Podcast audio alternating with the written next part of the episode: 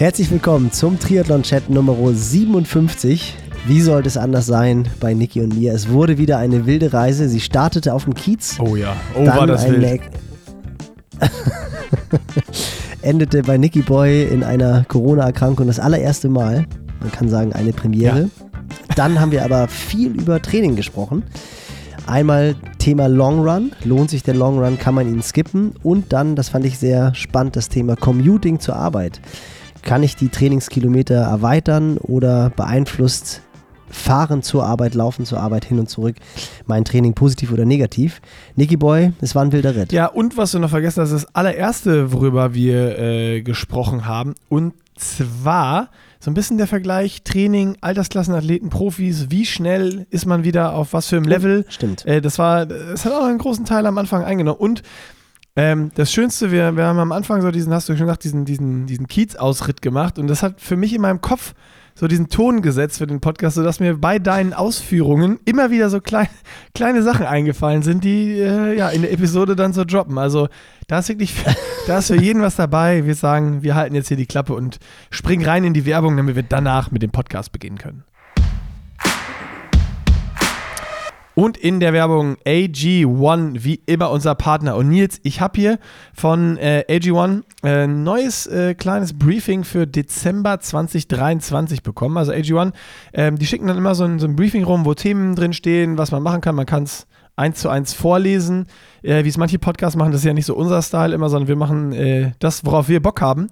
Äh, aber jetzt ist mir hier aufgefallen, ganz auf der allerersten Seite, irgendwie dritter Absatz, hat AG1 einfach äh, deine, deine, deine Podcast-Werbung hier ins offizielle Briefing geschrieben.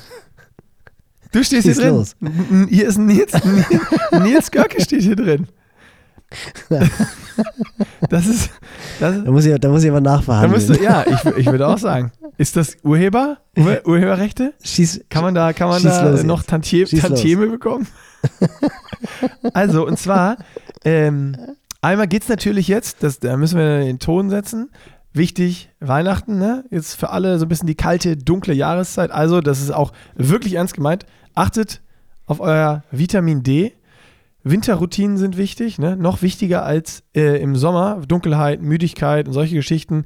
Kommen da alle rein. Ihr kennt es alle, Winterdepressionen. Und da ist natürlich ähm, nicht ein Schutz, aber um euch zu unterstützen, dass es nicht ganz so reinkickt, ein guter Nährstoffhaushalt. Sehr, sehr wichtig. Ähm, und wenn ihr jetzt aber, und dann, ich, ich muss ja die, die Brücke bauen zu deinem Zitat, wenn ihr jetzt aber denkt, ja, AG1, huh, das ist aber ja ganz schön teuer im Monat, wenn ihr jetzt auf die Seite geht und euch das anguckt, dann kommt der Nils Görke. Und ich zitiere einfach jetzt eins zu eins aus dem Dokument. Der Monatspreis für AG1 klingt erstmal nicht besonders günstig. Täglich ist das allerdings nur der Preis für einen Coffee to go. So, Nils. du alter Verkäufer. Ja, haben Sie. Ist doch gut. Ja. Haben Sie gut zugehört. Ist ja auch so. Das, ist, das kanntest du noch Und aus deinen ich, alten Zeiten als äh, Salesmensch. Als Salesmensch. Ja, genau. In meinen zwei Jahren Festanstellung. Ja. Ähm, und was ich auch noch dazu anmerken möchte, ist Flüssigkeitshaushalt. Auch das denke ich jetzt, ich muss jeden Morgen muss ich grinsen, wenn ich mir die Büchs halt komplett voll mache. Du kannst ja einmal auf 200 Milliliter die Büchs voll machen. Du kannst ja einmal auf 200 Milliliter den Shake voll machen. Oder, oder, oder halt auf 400 Milliliter. Oder halt auf 400 Milliliter. Und ich mache halt immer die, Flasche Schrägstrich Büchse komplett voll und deswegen sind es halt 500 Milliliter. Ja. Und im Winter trinkt man in der Regel viel, viel weniger als im Sommer, weil man halt einfach nicht dieses Durstgefühl hat. Und ich sag's ja einfach, mischt AG1 rein in die 500 Milliliter und ihr habt gleich auch schon gut was für euren Flüssigkeitshaushalt getan. Und ganz wichtig jetzt auch Vitamin D, denn die Vitamin D-Tropfen, die gibt's gratis dazu, Nicky Boy. Die gibt es gratis dazu. Und wenn ihr wissen wollt, wo es die dazu gibt, dann natürlich unter drinkag1.com slash Pushing Limits. Da könnt ihr auch nochmal alles nachlesen, äh, wobei euch AG1 unterstützen kann. Und ähm, das Allerschönste, wie immer, wenn ihr jetzt nach Nils großartigem Rechenbeispiel immer noch nicht überzeugt seid, dann kann ich euch sagen, 90 Tage Geld zurück Garantie. Ihr könnt risikofrei testen. Und jetzt drinkag1.com slash Pushing Limits. Alle mal draufgehen das äh, Abo lösen und dann währenddessen Podcast weiterhören. geklatscht. Und wenn wir klatschen, heißt das, wir sind äh, drin im Triathlon-Chat Nummer, oh jetzt, äh, 57. Gar, oh, Gott 57. sei Dank. Ja. Gut, Der Mann dass mit du den Zahlen. Hast. Äh, Zahlen und Fakten. Aufgepunkt hast. Gut, da sind wir doch schon mittendrin im Thema, aufgepunkt. Am Wochenende haben wir, haben wir den Kiez gepunkt im, im Schmitz-Tivoli. Wir haben den Kiez gerockt, würden die Locals sagen. Es war gut, hat Spaß so heißt gemacht. Das, den Kiez gerockt? Ja, sagen doch alle immer. Oh, ich habe das Race gerockt oder ich habe den Kiez gerockt. Wir haben den Abend gerockt. Äh, nee, aber hat, hat Spaß gemacht. War cool, oder? Ja, war richtig geil. Weil äh, Bocky hat sich mal wieder was ganz anderes ausgedacht, äh, was da beim Live-Podcast in Hamburg war. Und es war ein äh, echt schöner Abend für alle Leute, die da waren. Die wissen es für alle anderen. Wir haben sehr viel gelacht. Äh, und dann hat Bocky auch noch versucht, das Ganze in ein ernstes äh, Thema oder in, ein, äh, in tiefere Fragen zu lenken, was geil war, weil dann, dann war so von allem was dabei. Aber ich muss feststellen, jetzt, wenn ich das jetzt so reflektiere im Nachgang, wir zwei, wir sind, äh, oder auch mit Funky, wir sind alle besser bei, ähm, bei den nicht so tiefgründigen Fragen. du meinst, wenn es dann ums, ums seichte, ums leichte Rumgeseiere geht und um Stimmung machen, dann kommen wir quasi, entfalten sich unsere Stärken. Ja. Also das ist äh, mein, was war dein Highlight? Mein Highlight? Ja. Mein Highlight waren die drei Jungs aus der ersten Reihe. Die, die, das, Kleid, die, das, Kleid, die, das Gleitgel, die das Gleitgel geschenkt bekommen haben. Ähm, nee, ich muss, ich muss ganz ehrlich sagen. Wenn die fand, zuhören, ich würde so gerne wissen, was sie damit gemacht haben. Es ist auf jeden Fall gut angekommen, haben sie mir geschrieben. Oh, ja, ah, du bist in Kontakt, ja, dann kann man da mal nachfragen, sehr gut. Ja, ja, ja. Nee, ich fand, ich fand auch, also äh, Bocky hat sich da echt wieder was, was Cooles ausgedacht, irgendwie eine überraschende, runde Geschichte. War halt einfach auch wieder eine coole Sache, mal gemeinsam was ganz anderes zu machen. Also so gerade auch die Kombination du und Bocky, Fred und ich dachten ja am Anfang, wir müssten irgendwie noch ein bisschen dazwischen gehen. Das war ja schon so ein bisschen, kleine Spannung war ja in den ersten 15, 20 Minuten schon auf der Bühne. Ja, das war ja ein bisschen extra. Ja, na klar war das extra. Aber es war trotzdem, das war, das war, das war cool, das hat Spaß gemacht, das war gut. Ja. Und und ich fand einfach auch, also die Location war natürlich der Hammer. Es war wirklich krass, dass da halt, ich weiß gar nicht, 220, 230 Leute waren. Echt ausverkaufte Hütte und es hätten ja auch noch durchaus mehr sein können, weil ganz, ganz viele wollten ja noch Karten haben. Und was man mal sagen muss, wir, äh, ich habe das ja mit Bocky in der letzten Kinotour, die wir zusammen gemacht haben, äh, vor, was war das? Drei Jahren? 19. 19. No, boah, Scheiße. Corona, ey, diese Zeitrechnung ist einfach so irgendwie verschwommen. Ja. Vor Corona, die Kinotour, da waren wir ja eigentlich immer in so Kinosälen. Und ich muss sagen, wenn du in so einem Theater bist, wie dem äh, Schmitzchen, wie es hieß, das ist schon nochmal anders. Also das ist deutlich, deutlich geiler und auch für so eine für so eine Geschichte die viel passendere Location. Äh, das hat mir sehr gut gefallen. Aber ich erzähle jetzt noch schnell mein Highlight. Und zwar war mein Highlight, als Bocky dir dein Geschenk überreicht hat und du deine große Geschenkbox auspacken musstest. äh, für alle, die es. Ähm, natürlich waren jetzt viele von den Hörern hier nicht dabei. Ähm, ihr müsst euch vorstellen, Bocky hat, ach, Bocky. Ähm, Nils hat von Bocky eine, eine große Box bekommen, äh, verpackt Boutique Bizarre stand drauf auf dem Verpackungsband und äh, drin waren äh, jede Menge Sextoys und Nils Aufgabe war dann, jedes einzelne einmal hochzuhalten ins Publikum und zu beschreiben, warum genau das Sextoy slash Gadget jetzt das neueste, abgefahrenste und beste Trainingstool für die Saison 2024 ist. Und äh, ich, muss, ich muss sagen, wenn es einer kann, dann du. Also das hätte man, das hätte man in meinen kühnsten Träumen nicht besser machen können. Und ich muss sagen, deine Performance äh, bei der Erklärung der Trainingstools für 2024 war so gut, dass ich mir die direkt alle geordert habe. Stimmt, das war aber, muss ich auch im Nachhinein mir selber auf die Schulter klopfen, weil was wirklich cool war, war, als wir die Versteigerung gemacht haben, dieser Plakatwand. Niki hatte ja also Bocky, hatte dann ja überall alle Teilnehmer unterschreiben lassen oder alle Gäste unterschreiben lassen. Dann waren noch die Sponsoren abgebildet. Das war halt einfach so eine riesengroße Wand, Leinwand, die wir dann versteigert haben. Und da hat dann ja auf einmal von hinten einer geboten und seine zehnjährige Tochter war ja dabei. und, wir, und wir, haben ja wir haben halt versucht, den Preis noch so ein bisschen hochzutreiben, weil die ganzen Sextoys da noch dazu kamen. Und da muss ich sagen, war echt, da war ich stolz auf meine Kreativität, dass das eine Toy dann auf einmal, als ich realisierte, dass sie zehn war, ein Einhorn wurde. und das war dann aber auch wirklich eine sehr, sehr, sehr, sehr coole Insta-Story von dem, von dem Vater, der geschrieben hat, du willst deine zehnjährige Tochter mit mitnehmen zu einer Veranstaltung von Niklas Bock und Pushing Limits und Fred Funk. Und auf einmal merkst du, dass der ganze Abend komplett eskaliert. Aber ich glaube, entweder ist sie jetzt für ihr Leben versaut auf gut Deutsch oder sie hat, hat richtig Bock auf Triathlon. Ah, nee, cool äh, hattest du mir das erzählt oder Bocky? Ich weiß gar nicht. Nee, genau, das, ich glaube, das, äh, ja, ich hoffe, dass es jetzt nicht du warst, sondern Bocky, das war beim Laufen, so habe ich es zumindest abgespeichert bei mir in der, in der Birne, das, was ich noch abspeichern konnte nach dem Abend. Ähm, und zwar hatte der mit ihm nochmal gesprochen und der meinte, nee, nee, passt schon.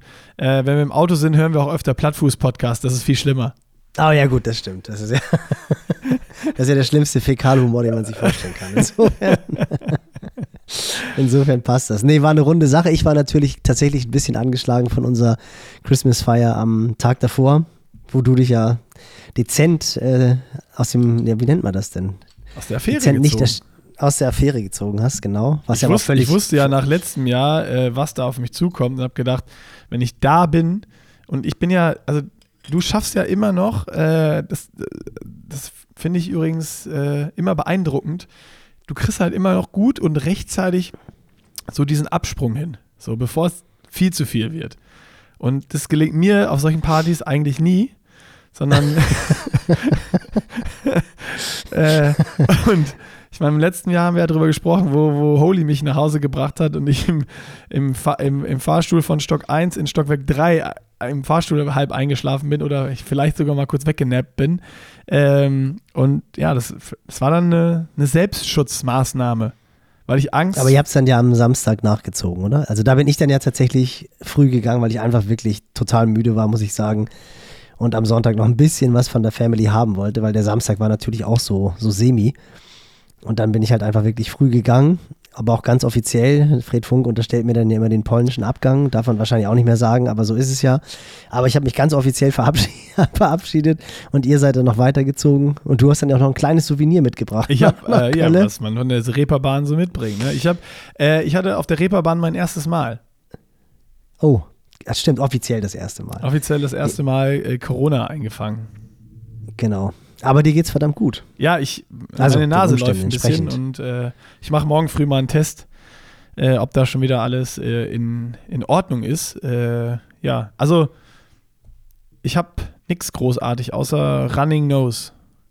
Ja, und so, wenn man morgens aufwacht, denkt man so ein bisschen, oh, irgendwas ist da, aber ja, keine Ahnung. Es ist jetzt ich sag mal so, jede Erkältung, die, äh, die Erkältung, die ich beim letzten Mal hatte, war ungefähr äh, Faktor 8 schlimmer als das, was ich jetzt habe.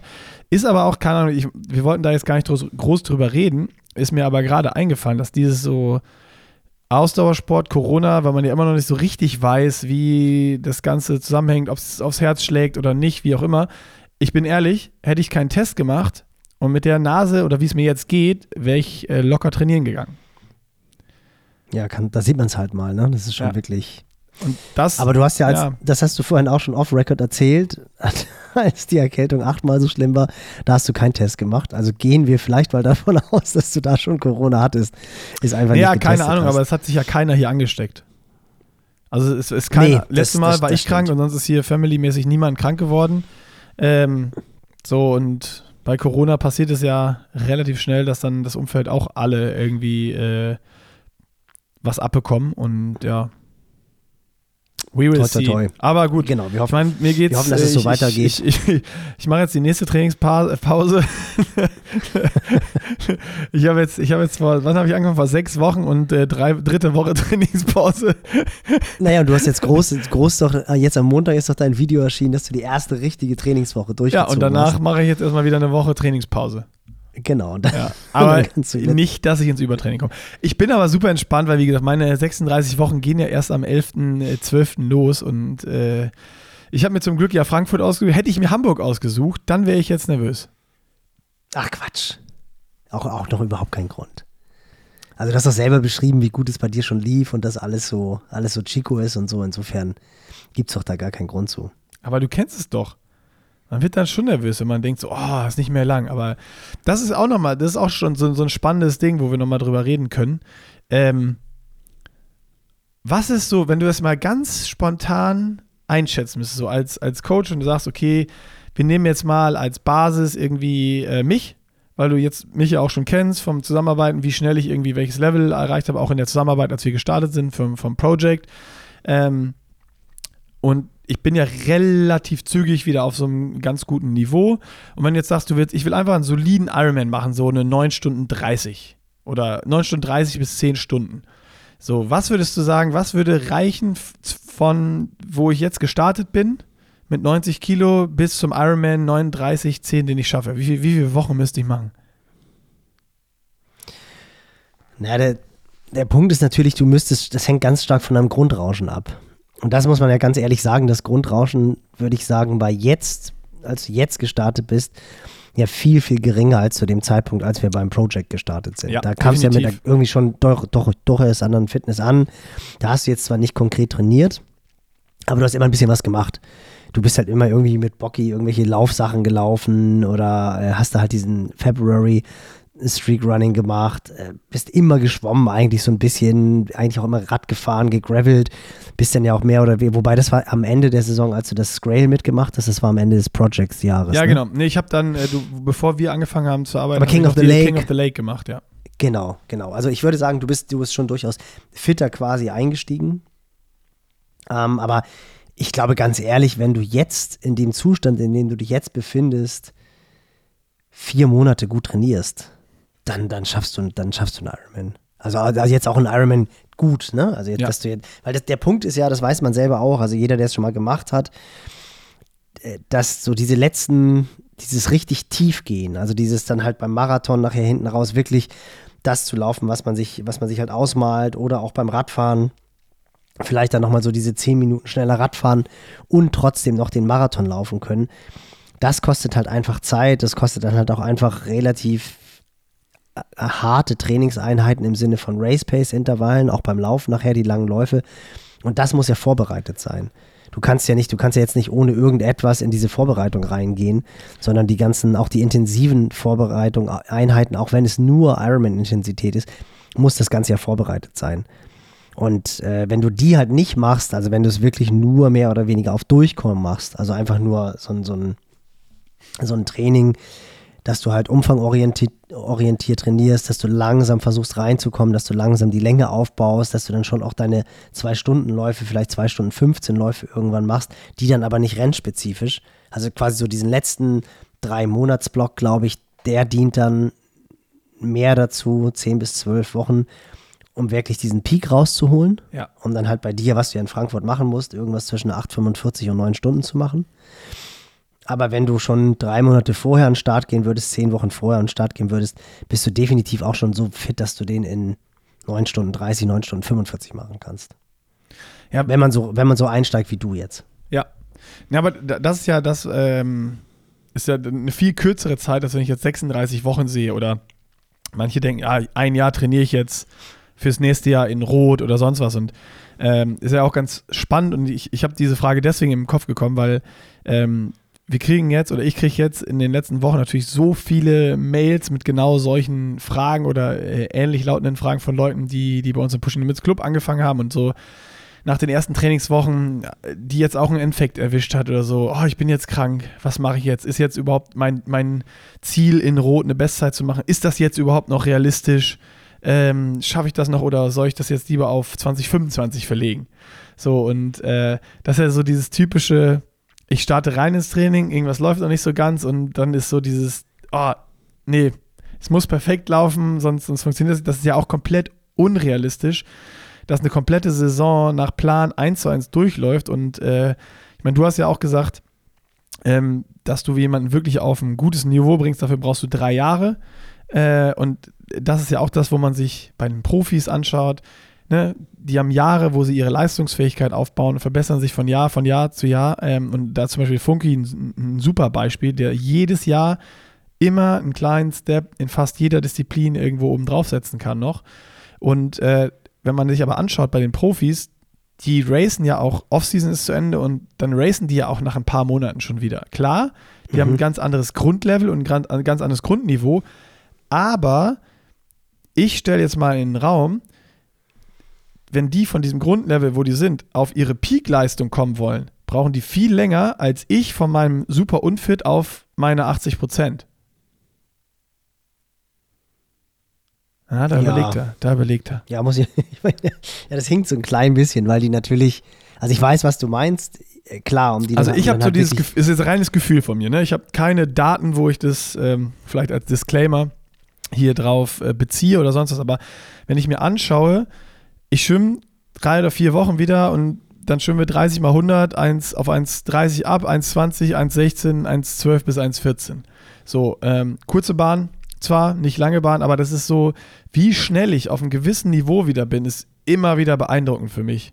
Ähm, das war halt auch Schwimmen. Das ist halt auch Schwimmen, weil du das ja, gelernt auch, hast. Ja, genau, aber auch beim Radfahren. Dann fahre ich die ersten Rides hier irgendwie mit 170, 175 Watt und kriege nach einer Stunde 45 einen Hungerast.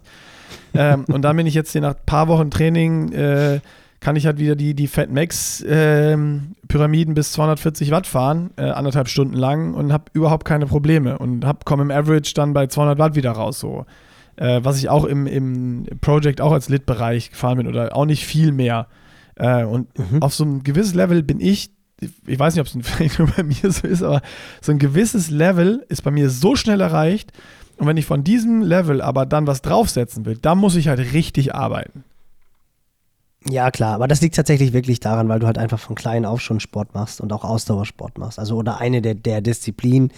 Und du jetzt auch schon, ich meine, was hast du erzählt? Wann bist du angefangen im Studium mit dem Radfahren? Das ist ja jetzt auch schon zehn Jahre her, zwölf Jahre her. Ich bin auch schon als äh, ich bin als, mal, das, das, weißt du, das weißt du noch gar nicht. Ich bin auch als ich damals noch Schwimmer war, sind wir immer schon, als ich 15, 16 war, sind wir immer bei uns im Teutoburger Wald Mountainbike gefahren. Guck mal. Da bin ich schon angefangen Rad zu fahren. Ja, ja. Genau. Und das sind, das sind so die ganzen Sachen, das darfst du halt einfach nicht vergessen. Also das hatte ich, glaube ich, auch schon mal in einem der Podcasts vorher erzählt, wo ich ein sehr interessantes Interview mit äh, dem Ingebritzen Vater gelesen habe, der die drei Jahre trainiert ja. oder trainiert hat.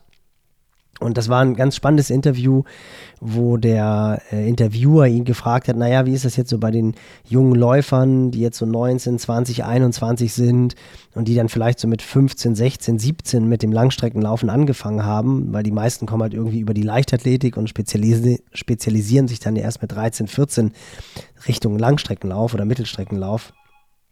Und da ging es dann halt darum, dass er gesagt hat, ähm, dass, es, dass die dann eigentlich keine Chance mehr haben, wenn sie dann überlegen, dass die Ingebrigtsen-Brüder tatsächlich schon mit, mit 15 Laktatmessungen gemacht haben. Sodass man das ja. ja unmöglich irgendwie aufholen kann und dass es ja überhaupt gar keine Chance gibt. Und ähm, da hat er gesagt, dass es völlig egal ist, was man macht als Kind oder auch als junger Jugendlicher, als 12-, 13-Jähriger. Hauptsache ist, man bewegt sich und man bewegt sich viel. Mhm. Und ob das jetzt Fußball ist, ob das Tennis ist, ob das Leichtathletik ist, ob das Radsport ist, ob das Schwimmen ist, das ist erstmal völlig egal. Alles, was du in deiner Jugend machst, zahlt sich halt positiv auf dein Herz-Kreislauf-System auf, auf deine Muskulatur auf, ganz stark auch auf die Koordination natürlich aus. Das ist halt alles extrem positiv. Und wenn du dich dann mit 13, 14, 15 anfängst zu spezialisieren, dann bist du halt absolut denjenigen im Vorteil, die halt als Kind nie was gemacht haben. Ja, stimmt so, natürlich, klar. Und, und wenn und du das noch halt hinauszögerst, halt, dass du erst anfängst mit 20, 25, 30, überhaupt genau. viel Sport zu machen äh, und sonst genau. eher E-Sport oder Couchsport gemacht hast, dann wird es natürlich schwierig oder noch schwieriger. Ja, absolut. Absolut. Okay, habe ich, wieder, halt hab ich wieder zu kurz gedacht. Ey. Aber dafür bist du ja da.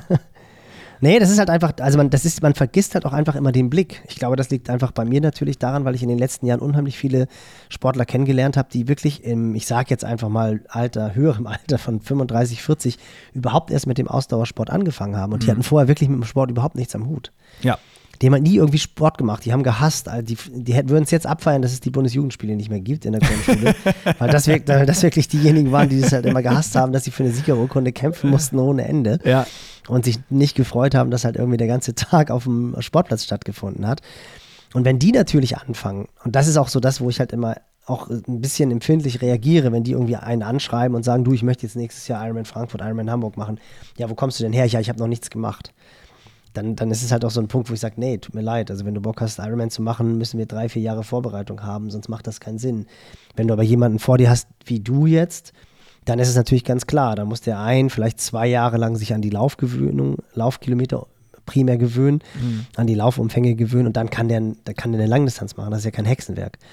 Und äh, noch um darauf zurückzukommen, ich glaube schon, dass auch die Top-Athleten schneller wieder bei ihrer Peakform sind, als du bei deinen 80 Prozent. Okay. Weil die einfach, also wenn jetzt, wenn jetzt, wenn jetzt selbst ein Fred, äh, der jetzt mal zwei, drei Wochen wirklich komplett rausgelassen hat, wenn der jetzt, ich sag mal, in zehn Wochen dann wäre der jetzt vielleicht nicht in dieser Form, die er, die er in Lachti hatte, wo er selber gesagt hat, das ging alles von alleine, da haben wir ja nochmal drüber gesprochen und das war echt sehr faszinierend zu hören, wie er halt einfach auch beschrieben hat, wie dann die Höhe gekickt hat und wie er halt einfach gemerkt hat, ey, das funktioniert so stark, da hatte er die Woche davor, hatte er eine Trainingseinheit, die sehr rennspezifisch war und wo er schon gedacht hat, oh bitte lass jetzt nicht diese, dieses Höhenloch kommen, also dass, dass, dass die Form quasi zu früh war. Er hat er meint, er hat die ganze Rennwoche, die ganze Taperwoche vor Lahti hat er immer nur gedacht, bitte lass mich morgen noch genauso aufwachen, wie ich, wie ich heute aufgewacht bin. Also dass halt alles mit so einer spielerischen Leichtigkeit kam. Das hätte er mit Sicherheit nicht. Aber ich sag mal so, diese, diese Form, die er vielleicht in Weichsee hatte oder so in den anderen Rennen, wo er wirklich gut in Form war, die haben die Jungs relativ schnell wieder. Also das geht dann, das geht dann doch wirklich sehr, sehr schnell, weil so eine Pause ja auch durchaus mal positiv ist für den Körper, weil die Reize ja auch wieder ganz, ganz anders wirken. Also es wird natürlich in der Periodisierung anders sein. Er wird jetzt natürlich einen anderen Aufbau machen. Er wird jetzt nicht, gehe ich mal von aus, zumindest nicht jetzt sofort wieder rennspezifisch starten, sondern wird schon erstmal wieder versuchen, ja, Motor groß zu machen, an den Schwächen zu arbeiten, vielleicht nochmal das Laufvolumen ein bisschen höher zu machen, vielleicht auch irgendetwas technisch zu verändern oder beim Radsetup vielleicht nochmal irgendwas zu verändern. Also so diese Krafttraining zu implementieren, wo man sagt, ah, ich habe da irgendwie Schwächen, da will ich jetzt ein bisschen was machen.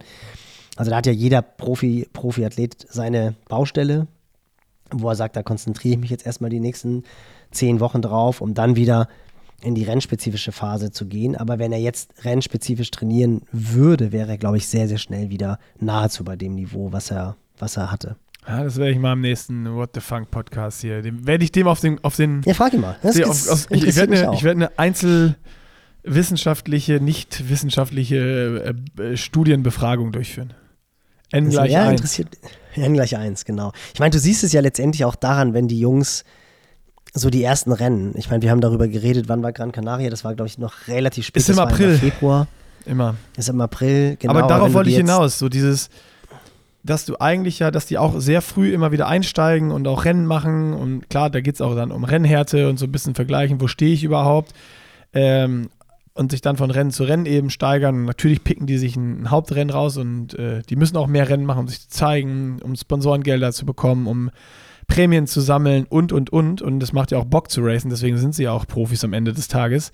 Ähm, aber genau das habe ich mich immer gefragt. So, wenn du dir das, dieses Profi-Ding oder das ist das eigentliche, wo ich eben hinaus wollte mit der Frage, so dieses Ding, ich mache jetzt 36 Wochen, ich mache rot, mache vorher einen Triathlon, so wie ich es gemacht habe, Ingolstadt äh, und äh, dann, dann, dann habe ich meinen Hauptrace. So, und die Vorbereitung, aber das ist ja, wenn ich in den Profibereich schaue, hat natürlich viel, vielschichtigere Gründe. Aber das macht ja niemand. Das ist ja so, ich habe mein A-Race und dann mache ich ein Rennen davor und das war's. Genau, nee, das, das, das gibt es so nicht. Also das, ähm, aber du siehst es ja letztendlich ein klein bisschen auch. Ich finde, das ist auch ein ganz gutes Beispiel, weil viele ihn schon kennen über den Podcast und auch über die sozialen Medien. Wenn du dir jetzt Fritz zum Beispiel anguckst, der ja dann auch letztes Jahr Hawaii gemacht hat und dann auch erstmal nichts gemacht hat, dann hat er den, ist er den Hamburg-Marathon wieder stark gelaufen. Die ist ja letztendlich genau die gleiche Zeit gelaufen, die er auch im Jahr davor gerannt ist, wo er ja Hawaii gemacht hat. Ja. Und dann hat er wirklich, der erste Triathlon, den er gemacht hat, war dann rot. Und der war in Rot, war er, gut, er war ja schon irgendwie, ich glaube, fünf, sechs Minuten langsamer als im Jahr davor, wo es dieses Wahnsinnsjahr war. Aber ihm hat halt auch so dieser letzte Biss gefehlt und dann hat er wieder mehr oder weniger so ein bisschen, jetzt nicht vor sich hingedaddelt, aber er ist halt in einen neuen Job gegangen, hat dann auch noch den Allgäu-Triathlon auch wieder relativ gut gemacht und hat dann eigentlich nochmal so eine spezifische Vorbereitung jetzt gemacht auf Mexiko und hat da ein super Rennen gemacht. So, und, und, aber es sind ja dann äh, schon drei, drei Peaks zu ganz unterschiedlichen Zeitpunkten. Und er hat ja dann ja, auch aber, schon. Aber er hat jetzt keinen klassischen, aber nicht diesen klassischen Aufbau. Wir haben nicht diesen klassischen Aufbau gemacht. Das mhm. meine ich damit. Also er hat schon, ist ganz anders an die Sache rangegangen und da siehst du auch, dass wenn du halt einmal auch als Amateurathlet ein recht hohes Niveau hast und die Profiathleten, die haben ja ein ganz, ganz, ganz anderes Niveau. Aber die müssen halt auch ganz anders pieken, um halt irgendwie, ich sag jetzt einfach mal, wenn du dir so einen Frodo nimmst, der immer Hawaii gewonnen hat oder auf Hawaii stark war, und dann war ja immer so sein Saison-Opener in äh, Oceanside. Ich glaube, der war immer so Mitte März. Da hatte er schon, da war der schon immer nahezu unschlagbar. Wenn das aber natürlich die 73 WM gewesen wäre, hätte er schon auch nochmal ein paar Prozent draufpacken müssen. Aber ich sag jetzt mal um. Ja, okay, ich weiß, worauf du hinaus willst. Weißt ja, du? Die, also die, die, laufen dann halt, die haben halt so ein Niveau, die laufen dann halt immer irgendwie eine 1,10 hinten drauf. Aber um halt diese 1-6 zu laufen, die ja damals in Südafrika gelaufen ist, um Gomez und Alistair Brownlee zu schlagen, da muss der halt dann nochmal richtig ein paar Prozent drauf. Und die tun dann auch richtig, richtig, richtig, richtig weh. Aber so diese 1,10, 1,11, die läuft er mehr oder weniger jedes Mal mit Finger in der Nase. Fährt dann vielleicht auch 10 Watt weniger, als es beim WM-Rennen macht. Aber also du, du, musst halt einfach um diese letzten drei, vier Minuten, das ist halt dieses Perverse auch in dem, in dem High-Performance-Bereich, musst du halt so viel machen und es ist ja mittlerweile auch tatsächlich so, du musst ja auch immer, immer besser werden. Ja. Also das ist ja auch so, wenn du dir jetzt mal anschaust, 2,35er äh, Marathon im Ironman ist das neue normal. So hat die Relats haben immer davon gesprochen, irgendwann will ich mal eine 2,35 laufen auf Hawaii. Jetzt wird es gerannt, um dieses Rennen halt gewinnen zu müssen. Oder du bringst halt eine Radleistung wie Sam Laidlow, dass du halt und der ist ja auch eine 240 gelaufen. Ich wollte gerade sagen, dass du da eine, zwei, eine so. 240 nur noch joggen kannst, was ja äh, nicht viel langsamer genau. ist. Ähm, nee. Und natürlich darf man nicht äh, vergessen, äh, Profis können natürlich einen ganzen Tag auch äh, sich um ihren Körper und ums Training kümmern. Ist jetzt, wenn du jetzt sagst, ich jetzt mal bei mir äh, betrachte so als Age Grouper, ich würde jetzt mal so eine ähnliche Strategie fahren äh, und habe aber nebenbei noch voll Arbeit und sonst irgendwas. Kann das auch schnell kippen? dass ich dann sage, das ist vielleicht auch ein bisschen zu viel Stress, sondern dann ist dieser klassische Aufbau mit Base, Build, Peak, wie wir ihn zum Beispiel auch im Club haben, dass ich erstmal wirklich die Grundlage setze, den Motor groß mache, ähm, auch locker reinstarte, weil ich erstmal Zeit habe und nicht im April schon in, in äh, 95% Shape sein muss, weil es ums Podium und Platzierung und sonst was geht. Ähm, wenn ich dann sage, ich will im April schon Gran Canaria als Age Grouper starten und da schon ein saugeiles Rennen machen und dann kommt das nächste saugeile Rennen und das nächste saugeile Rennen. Wenn ich das als Age Grouper versuche, so eine Saison zu machen, wie würdest du da die Belastung einschätzen mit noch Arbeit und so? Kann das gut gehen oder ist das, ist das dann schon ein Ritt auf der Rasierklinge? Nee, ich glaube, das funktioniert nicht. Ja. Also, äh, also wenn du, klar, das, das ist immer die Frage, wie definierst du jetzt letztendlich wirklich den Job? Ich Nein, ich meine jetzt mal, so wirklich nicht ein Age Grouper. realistischen Job. Nicht ein Age nee, nee, genau. der, der jetzt dann sagt, okay, ich, äh, ich, ich arbeite noch, aber äh, da ist auch äh, effektiv sind es halt 30 Stunden oder 20 Stunden und, und ich bin genau. auch nur im Büro und habe auch im Büro eine Dusche und optimale Trainingsbedingungen in der Mittagspause und keine Ahnung, sondern so ein von dir ein Athleten jetzt einfach mal als Beispiel, der einen ganz normalen Job hat, 9 to 5, kann von mir aus auch Office sein, muss jetzt nicht harte körperliche Arbeit sein äh, aber der wirklich einen ganz normalen Job und Family hat, sondern so, wie man sich es eigentlich vorstellt und wie wahrscheinlich 80 Prozent da draußen. Ja, das funktioniert schon allein deswegen nicht, weil ich glaube, du hast auch so diesen, diesen natürlichen Kreislauf, nenne ich das immer. Also wenn du jetzt rausguckst, also wir hatten jetzt so die ersten richtigen Wintertage, es hat sogar in Hamburg ein bisschen geschneit, hast du ja sogar, glaube ich, auch noch mitbekommen, oder am Sonntag? Nee. Äh, doch, klar, wir sind im Schnee gelaufen. Oh, guck mal, ey. Genau. Da war und dann ging es ja. Viel. Weißt du, was wir getrunken haben noch nachher? Nee. Das muss ich, es fällt mir jetzt gerade wieder siebenteils ein. Das muss ich jetzt noch kurz in, äh, behalt deine Antwort für dich. Nicht, dass wir das gleich den Faden verlieren, aber den verlierst du ja nie, das ist das Gute. Ähm, Bocky war dabei und natürlich äh, hat Bocky erstmal eine Runde seines Signature Drinks geholt. Mexikaner. Nein. Was trinkt er immer? Kornbrause. Oh Gott, Kornbrause. Eieiei, diese Ahoi-Preise im Korn, oder was? Komm, kannst du aus der Nase wieder rauskommen. Oh Gott. Ja, ja, ja. Ja. Oh. Das noch ja, kurz gut, zur Einschätzung. Dann, dann, kann man natürlich auch vergessen, und, oh, dass es geschneit hat. Oh, und danach gab es noch, da, da, da, da, das habe ich dann noch entdeckt auf der Karte. Äh, da stand dann Mexikaner 1,50 und darüber Apfelstrudel 2 Euro. Dann habe ich so zu, aus Spaß zu Fred gesagt: Hier, Fred, Mexikaner oder Apfelstrudel? Und dann meinte er, ja, natürlich Apfelstrudel. Und dann in dem Moment habe ich erst realisiert, dass es ja dann auch ein Schnaps sein muss. Ich dachte, man kann da in der Bar wirklich Apfelstrudel bestellen. das war aber schon nach, ein, das war schon nach ein paar äh, Korn, Kornbrause. Nee, nicht von, keine Ahnung, das war so ein, das war, die haben dann mehrere Sachen zusammengekippt, Apfelstrudel, und oben drüber war so eine fette Schicht Zimt und es hat so lecker oh. geschmeckt. Das hat so lecker ja, gut, geschmeckt, dass wir dann den restlichen ja Abend Apfelstrudel getrunken haben. Ja, das ist ja wieder das Zeug, was man dann gar nicht merkt, ja. weil es halt so lecker ist. Doch, das merkt man und weißt du wann? Am nächsten Morgen. Am nächsten Morgen. Wenn man durch den Schnee läuft und denkt, man es hat 30 Grad und rennt in kurz kurz um die Alster. Ich brauchte bei 2 Grad keine Handschuhe. Oder minus 2 Grad. Eieiei, gut, dass sie nicht dabei war. Ja, ähm, das genau. stimmt. Nee, aber, aber in der Regel ist es in der Regel ist es ja so, dass man bei dem, bei dem Wetter. Was für ein Switch. Genau. Aber ich habe es gekriegt. Ich ja, habe es jetzt ja, auch die ganze Zeit, weil, ja, du mich, weil du mich herausgefordert ist gut, hast. Das ist gut. Und in der Regel, in der Regel ist es ja so, dass du jetzt einfach bei diesen Bedingungen du hast ja gar keine Lust, jetzt 15 bis 20 Stunden pro Woche zu trainieren. Oh, stimmt. Beziehungsweise, ja. wenn du das Ganze machst, dann musst du es auf der Rolle machen, was halt gleich wieder viel, viel fordernder ist. Und selbst das Laufen, ich meine, wir hatten jetzt hier heute wirklich minus 4 Grad. Ich habe eine Alzerrunde gedreht und das fühlt sich ja komplett anders an, als, als wenn du es bei 15 Grad oder 20 oder 25 Grad läufst. Also alleine muskulär, du musst aufpassen, dass du nicht wegrutscht. Und es ist super früh dunkel, es wird super spät hell. Irgendwie jetzt switcht auch jeder so ein bisschen Richtung Weihnachten. Das finde ich ist auch immer so ein Punkt, wo man dann auch gerne mal sagt, ach komm, jetzt äh, verbringe ich dann doch lieber noch mal ein bisschen mehr Zeit mit meiner Familie, als dass ich jetzt doch noch trainiere. Also sich zum Training aufzuraffen, das ist ja dann doch jetzt viel, viel mir fallen Was denn? geile Sache ein, wenn du das erzählst. Das von, so, von, dem Abend? Das ist so eine richtige, nein, das war gerade so eine richtige Triathleten-Aussage. So, ja, dann kommen jetzt die Weihnachtstage, wird kälter, dann fällt einem auch auf, man hat ja auch das Jahr relativ wenig Zeit mit seiner Familie verbracht, das kann man an der Weihnachten noch mal ein bisschen nachholen. Komm, gehen wir, gehen wir mal eine halbe Stunde auf den Weihnachtsmarkt und gönnen uns mal, gönnen uns mal einen Glühwein. Naja, und die, die, die, das nicht machen, das sind ja die, die du angesprochen hast, weil sie halt im April schon eine gute Halbdistanz ja. irgendwo auf der Welt machen wollen. Dann kannst du nicht Glühwein, Süppel und äh, gebrannte Mandeln genau. fressen. Und, und wenn es dann halt zählt, im Mai, Juni, wenn sie dann halt wirklich ihre intensiven Wochen trainieren müssen, um dann halt in Rot oder in Frankfurt zu performen, dann ist halt meistens schon die Luft aus oder, oder die Familie ist nicht mehr da oder was auch immer. Also das, das, das muss man ja wirklich Nee, das muss schon, das muss schon alles, äh, alles irgendwie so ein, so ein Auf und Ab sein. Das funktioniert. Ich finde es super Deswegen, interessant. Das, das ist dieses, ähm, weil eigentlich schaust du ja immer in den Leistungssport, wie machen es die Besten der Welt. So, aber das, die Besten der Welt kannst du natürlich nicht immer eins zu eins auch jedem überstülpen und äh, äh ist ja nicht so one fits all. Aber trotzdem guckt doch auch jeder irgendwie dahin.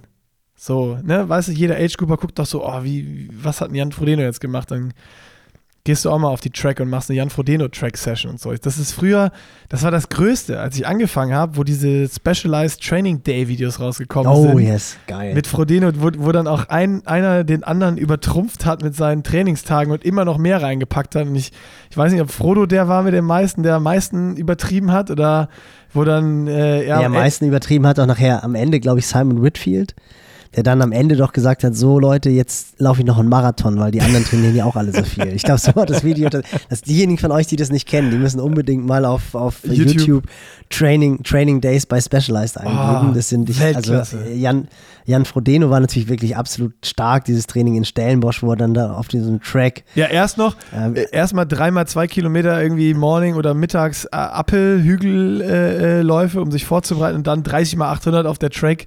Es wird schon dunkel und äh, dann erzählt er noch 30 dabei. 30 mal 800 Stackenburg, das waren 20 mal 400. er liebt dieses 30 mal 800, er liebt dieses Gefühl, äh, wenn alles schon, es, es wird dunkel, alle sind schon beim Essen liegen auf der Couch und er ist noch draußen und grindet. So, ja, waren 20 ja, mal genau. 400, aber ich wollte das jetzt noch ein bisschen überdramatisieren. genau. Dann, aber das ist, dann oh, ist und dann, dann bist du, das hast du, das habe ich früher geguckt im Studium und dann bin ich am nächsten Tag auf die Track gegangen und bin 20 mal 400 geballert. Und dann warst du zwei Wochen lang verletzt. Nee, da, da, war ich, da war ich 22, da ging das noch alles. Ja, stimmt, da hat es funktioniert, genau.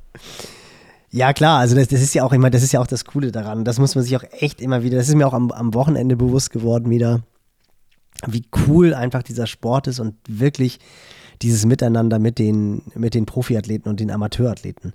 Also das darf man halt einfach nicht vergessen, dass da tatsächlich so ein Vize-Weltmeister der 70-3-Distanz geht halt danach einfach noch mit den Leuten ein Trinken. So, und ich meine, Fred ist natürlich eh eine extrem coole Socke. Also auch unter den Profiathleten gibt es welche, die anders davor sind, die dann schon irgendwie mehr meinen, sie seien die Stars und die dann vielleicht nicht mehr unbedingt abends noch auf dem Kiez mitgegangen wären.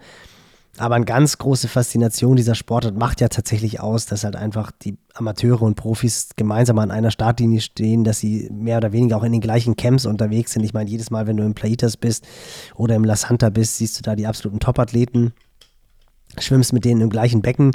Und das passiert in den anderen Sportarten natürlich seltener. Und das ist schon wirklich, wirklich cool. Und natürlich, spätestens jetzt durch Strava und Social Media, kriegst du natürlich mit, was die trainieren und denkst dann natürlich auch öfter, auch komm, könnte ich ja auch mal machen. Und viele machen es ja auch. Also ich meine, ich muss mich auch bei vielen Athleten mehr oder weniger dafür rechtfertigen, dass wir jetzt noch in Anführungsstrichen so entspannt trainieren. Und ich denke schon, ey Leute, eigentlich ist das, was wir jetzt hier im November, Dezember machen, schon ganz schön intensiv. Aber dann kommt halt irgendein Profiathlet, ja, guck mal, der hat jetzt schon das und das trainiert, die trainieren schon 400, da wo du denkst, ey, komm Leute, entspannt euch doch. Also ihr habt doch im Sommer gesehen, dass es funktioniert. Also das ist schon, klar, das ist ein bisschen Fluch und Segen zugleich, aber umso wichtiger ist es halt immer zu sehen, wo kommt der, diejenige her, wo sind sie gerade und vor allem auch, wo wollen sie hin und das Ganze halt auch langfristig, ne? weil es bringt halt überhaupt gar nichts für zwei, drei Monate ein absolutes Feuerwerk abzufackeln und dann halt, wenn es zählt, kaputt zu sein. Und deswegen sollte man jetzt absolut noch eine gewisse Gelassenheit haben. Und wenn dann jetzt irgendwie eine Erkältung dazwischen kommt, das wirst du ja auch merken, wenn du jetzt nächste Woche wieder einsteigen kannst, absolut auch noch wartest, also da jetzt auch nicht, nicht zu früh einsteigen. Ich meine, das Thema hatten wir, das brauchen wir nicht schon wieder nee. zu thematisieren. Aber nach drei, vier Tagen fühlst du dich ja wieder so, wie du zu dem Zeitpunkt dich gefühlt hast, als du aufgehört hast. Ja, so, das, das, das, man ist ja dann doch wesentlich schneller wieder, wieder drin. Es sei denn, es haut einen natürlich richtig um, klar, dann braucht man ein bisschen länger. Aber wenn es jetzt wirklich so ist, dass einfach nur die Nase läuft, ähm, gibt es überhaupt gar keine Notwendigkeit, da jetzt nervös zu werden. Und genauso auch, wenn man irgendwelche kleinen Nicklichkeiten hat. Also es gibt ja auch so gerade die sehr ambitionierten Athleten, die dann irgendwie im Oktober Offseason gemacht haben und die vielleicht irgendwie so eine Verletzung aus der Saison noch mitgenommen haben, durchgeschleppt haben, eine Knochenhautreizung oder ich weiß nicht, was es ist und die dann sagen, nee, jetzt muss ich aber wieder anfangen zu laufen, weil wir haben ja mittlerweile schon Dezember und ich will ja im Mai, Juni schon topfit sein. Bullshit, das funktioniert halt nicht. Also wirklich lieber einmal richtig, richtig auskurieren, auch an den Ursachen arbeiten, also wirklich auch gucken, wo kommt es überhaupt her, dass ich diese Verletzung habe, habe ich irgendwelche Disbalancen, muss ich vielleicht irgendwie an meinem Bikefitting ein bisschen was ändern, vielleicht ist der Laufschuh nicht der richtige für mich gibt es ja viele Gründe, die es sein können. Ähm, und dann halt einfach wirklich gucken, dass man die Ursachen erforscht, dass man da dann rangeht und dass man vor allem halt diese Verletzung wirklich auskurieren lässt, dass man ein gutes Muskelkorsett aufbaut. Damit meine ich jetzt nicht irgendwie dick pumpen, sondern dass man einfach an seinen Schwächen arbeitet, damit man halt stabiler aufgestellt ist und dann im Januar, Februar, März die Umfänge realisieren kann, die es braucht, um dann halt im April, Mai, Juni auf hohem Niveau zu trainieren und dann halt auch entsprechend zu racen. Also das ist, das ist schon irgendwie, kann man da wirklich ein bisschen, ein bisschen entspannt an die ganze Sache rangehen. Finde ich äh, sehr gut, um das Thema abzuschließen. Und ich habe noch ein Thema mitgebracht, was äh, genau eigentlich in die, in die äh, Kerbe schlägt. Ich habe es dir vorher ja, schon. Total. Ha? Passt gut. Und in der zweiten Werbung, ihr kennt es schon aus den letzten zwei Wochen, IC Trainer, der Discounter unter den Cycling-Apps. Und äh, Nils, uns wurde da was äh, zugespielt. Äh, du als Trainer wirst es jetzt wahrscheinlich nicht gerne hören, weil du jetzt äh, Anfragen, Anfragen bekommst, für die du gar keine Zeit hast. Aber das ist mir total egal. Ich sag's trotzdem. Da kam doch wer auf die gute Idee, nachdem wir letzte Woche gesagt haben: ey, IC Trainer, ihr könnt euch verabreden hier, äh, Videochat, fahrt zusammen, könnt noch dann äh, währenddessen quatschen. Ist quasi wie ein Trainingsbuddy oder mehrere Training, Trainingsbuddies in Videochat zu Hause sitzend auf der Rolle. Und dann kamen wir auf die gute Idee: ey, da kann ich ja auch meinen Coach einladen und dann kann ich mit meinem Coach quasi die Session zusammen machen. Der sieht, ob ich das alles richtig mache. Nick. Das ist doch super, Original, oder? Das kam. Super, genau das kam heute. genau diese Kommunikation hatte ich heute mit einem Athleten, der tatsächlich, von dem hatte ich letzte Woche schon erzählt, der jetzt seit ein paar Wochen schon IC Trainer ja. nutzt, mit seinen Buddies auch immer fährt und er hat zu mir heute geschrieben, übrigens Nils, du kannst die Einheit auch als Coach überwachen. Ich dann nur gedacht habe, hurra, ich habe ja sonst den ganzen Tag nichts zu tun und werde jetzt einfach nur noch den ganzen Tag bei allen Athleten, die bei IC Trainer trainieren, von einer Einheit in die andere rüberflutschen und gucken, ob auch alles richtig gemacht wird. Geil. Ja, also ich, ich würde sagen, äh, bei Nils werden demnächst ähm, sind noch weniger Spots frei. genau, weil ich nur, weil, nur weil noch Nils noch äh, vier, vier, Athleten. Also im Sommer wieder mehr, aber im Winter kann er nicht mehr so viele machen. Der ist immer in Live-Calls. Ja, aber äh, geil. Also das ist schon, das ist schon ein gutes Feature. Und ähm, mir ist noch äh, ein weiteres äh, Feature ähm, aufgetragen worden oder ist auf, aufgefallen, so wollte ich sagen. Ähm, man kann das Ganze auch offline machen. Also ne, man muss nicht online sein, ähm, um mit IC Trainer oh, zu trainieren, was natürlich auch super gut ist. Gerade wenn es irgendwie, keine Ahnung, WLAN in Keller nicht reicht oder äh, sonst ja. irgendwas. Und äh, ja, das ist auch noch so ein äh, richtig gutes Ding. Und sonst könnt ihr, wie schon gesagt, darüber euer Rollentrainer, euer Ruderergometer, euer Laufband und was ihr nicht alles verbinden wollt, da verbinden und darüber steuern lassen. Ähm, kostet nur 1,96 oder 23,49 pro Jahr. Einfach mal unter ictrainer.de ähm, die Software runterladen. Nochmal IC für Indoor Cycling trainer.de und mit dem Gutscheincode PLP großgeschrieben 23 bekommt ihr 60 Tage kostenlos bis Ende Januar 24 läuft die Aktion noch und äh, damit würde ich sagen, alles gesagt, wir springen wieder hier rein in den Podcast. Passt gut, ja. habe ich auch gerade gedacht. Ja, passt, absolut. Passt ich habe es dir schon im Vorfeld geschickt hier. Ich habe bei äh, auf triathlete.com einen coolen Artikel gelesen äh, und der hieß ähm, Some Ultra Runners are ditching the long run. Should you too? Und äh, da wurde dann das Ganze diskutiert. Ähm, to make a long story short, nein, äh, natürlich nicht, wie Nils immer sagt, never skip the long run. Ähm, aber äh, was da jetzt so ein bisschen beschrieben wurde, war, dass viele Ultraläufer oder viele erfol aktuell erfolgreiche Ultraläufer auch ähm, nicht mehr diese super langen Dinger machen, sondern dann einfach mehrfach am Tag trainieren. Und ich weiß gar nicht, ob wir darüber schon mal im Podcast gesprochen haben oder ob nur wir zwei uns dazu ausgetauscht haben, dass du gesagt hast, äh, das habe ich irgendwie noch im Kopf oder ob wir im Podcast mit Rico Bogen darüber gesprochen haben, ähm, dass auch er ja unter Joe Spindler äh, in, der, in der Prep für die 73 WM öfter äh, auch mal Double Run Days hatte. Ähm, und ich habe gedacht, das können wir, das können wir auch mal besprechen, so dieses, dieses Thema Long Run oder das Aufsplitten, ähm, beziehungsweise wir kriegen auch ganz viele Fragen von Leuten so, ja, ich äh, laufe morgens sieben Kilometer in die Arbeit und abends sieben zurück, ist es dann 14 Kilometer oder also wie kann ich das rechnen? Oder ich fahre One Way 30 Kilometer mit dem Rad und abends aus der Arbeit 30 Kilometer zurück. So kann ich das als Training zählen oder kann ich das nicht als Training zählen? Und ich fand, ähm, das ist jetzt für den Winter auch noch so, eine, so, ein, so ein cooles cooles Podcast-Thema, wo ich gerne mit dir nochmal drüber, drüber quatschen will. Also ich weiß nicht, womit wir anfangen. Äh, vielleicht mit dem ähm, mit der Geschichte Double, Double Run Day. Genau, also äh, Joe hat ja den, hat ja den Rico sogar Triple Run Days machen lassen. Oh, Triple war es sogar. Hey. Der ist ja sogar dreimal, dreimal am Tag gelaufen. Das ist dann, das ist dann halt schon nochmal die ganz, ganz, ganz, ganz äh, harte Schule quasi. Das hat er noch so ein bisschen von Brad Sutton mitgenommen. Josef Spentier hat ja lange als Athlet bei Brad Sutton gearbeitet. Aber macht natürlich schon auch durchaus Sinn, weil du halt einfach sehr viele Kilometer sammeln kannst. Also du kannst jetzt rein theoretisch, wenn du es einfach mal auch auf einen Marathon rechnest, läufst du dreimal 14 Kilometer, dann hast du die klassischen 42 Kilometer des Marathons. Und das ist natürlich wesentlich weniger belastend, als jetzt 42 Kilometer am Stück zu laufen, weil das haut einen natürlich schon ziemlich rein. Und das ist, glaube ich, auch so dieser Hintergrund des Artikels gewesen. Ich habe ihn jetzt mehr oder weniger, muss ich zugeben, nur überflogen, aber ich meine, da war jetzt auch nicht von mehreren Ultra-Runnern die Rede, sondern nur von einer, die jetzt aber zurzeit, glaube ich, eine der besten ist. Also das war wohl Camille ziemlicher, ziemlicher Champ, gerade die gesagt, genau, die halt gesagt hat, sie macht es nicht.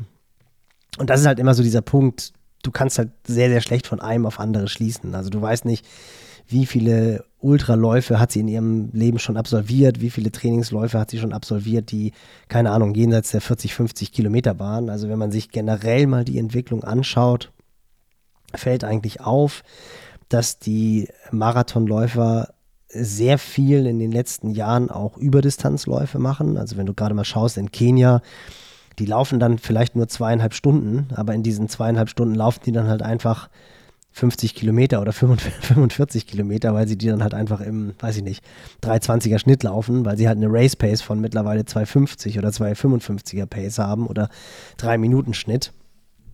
Ähm, also da ist eigentlich der Trend eher dahingehend, dass dieser Long Run ganz, ganz, ganz fester Bestandteil des Trainings ist und dass die wirklich sehr viel auch umfangorientiert trainieren.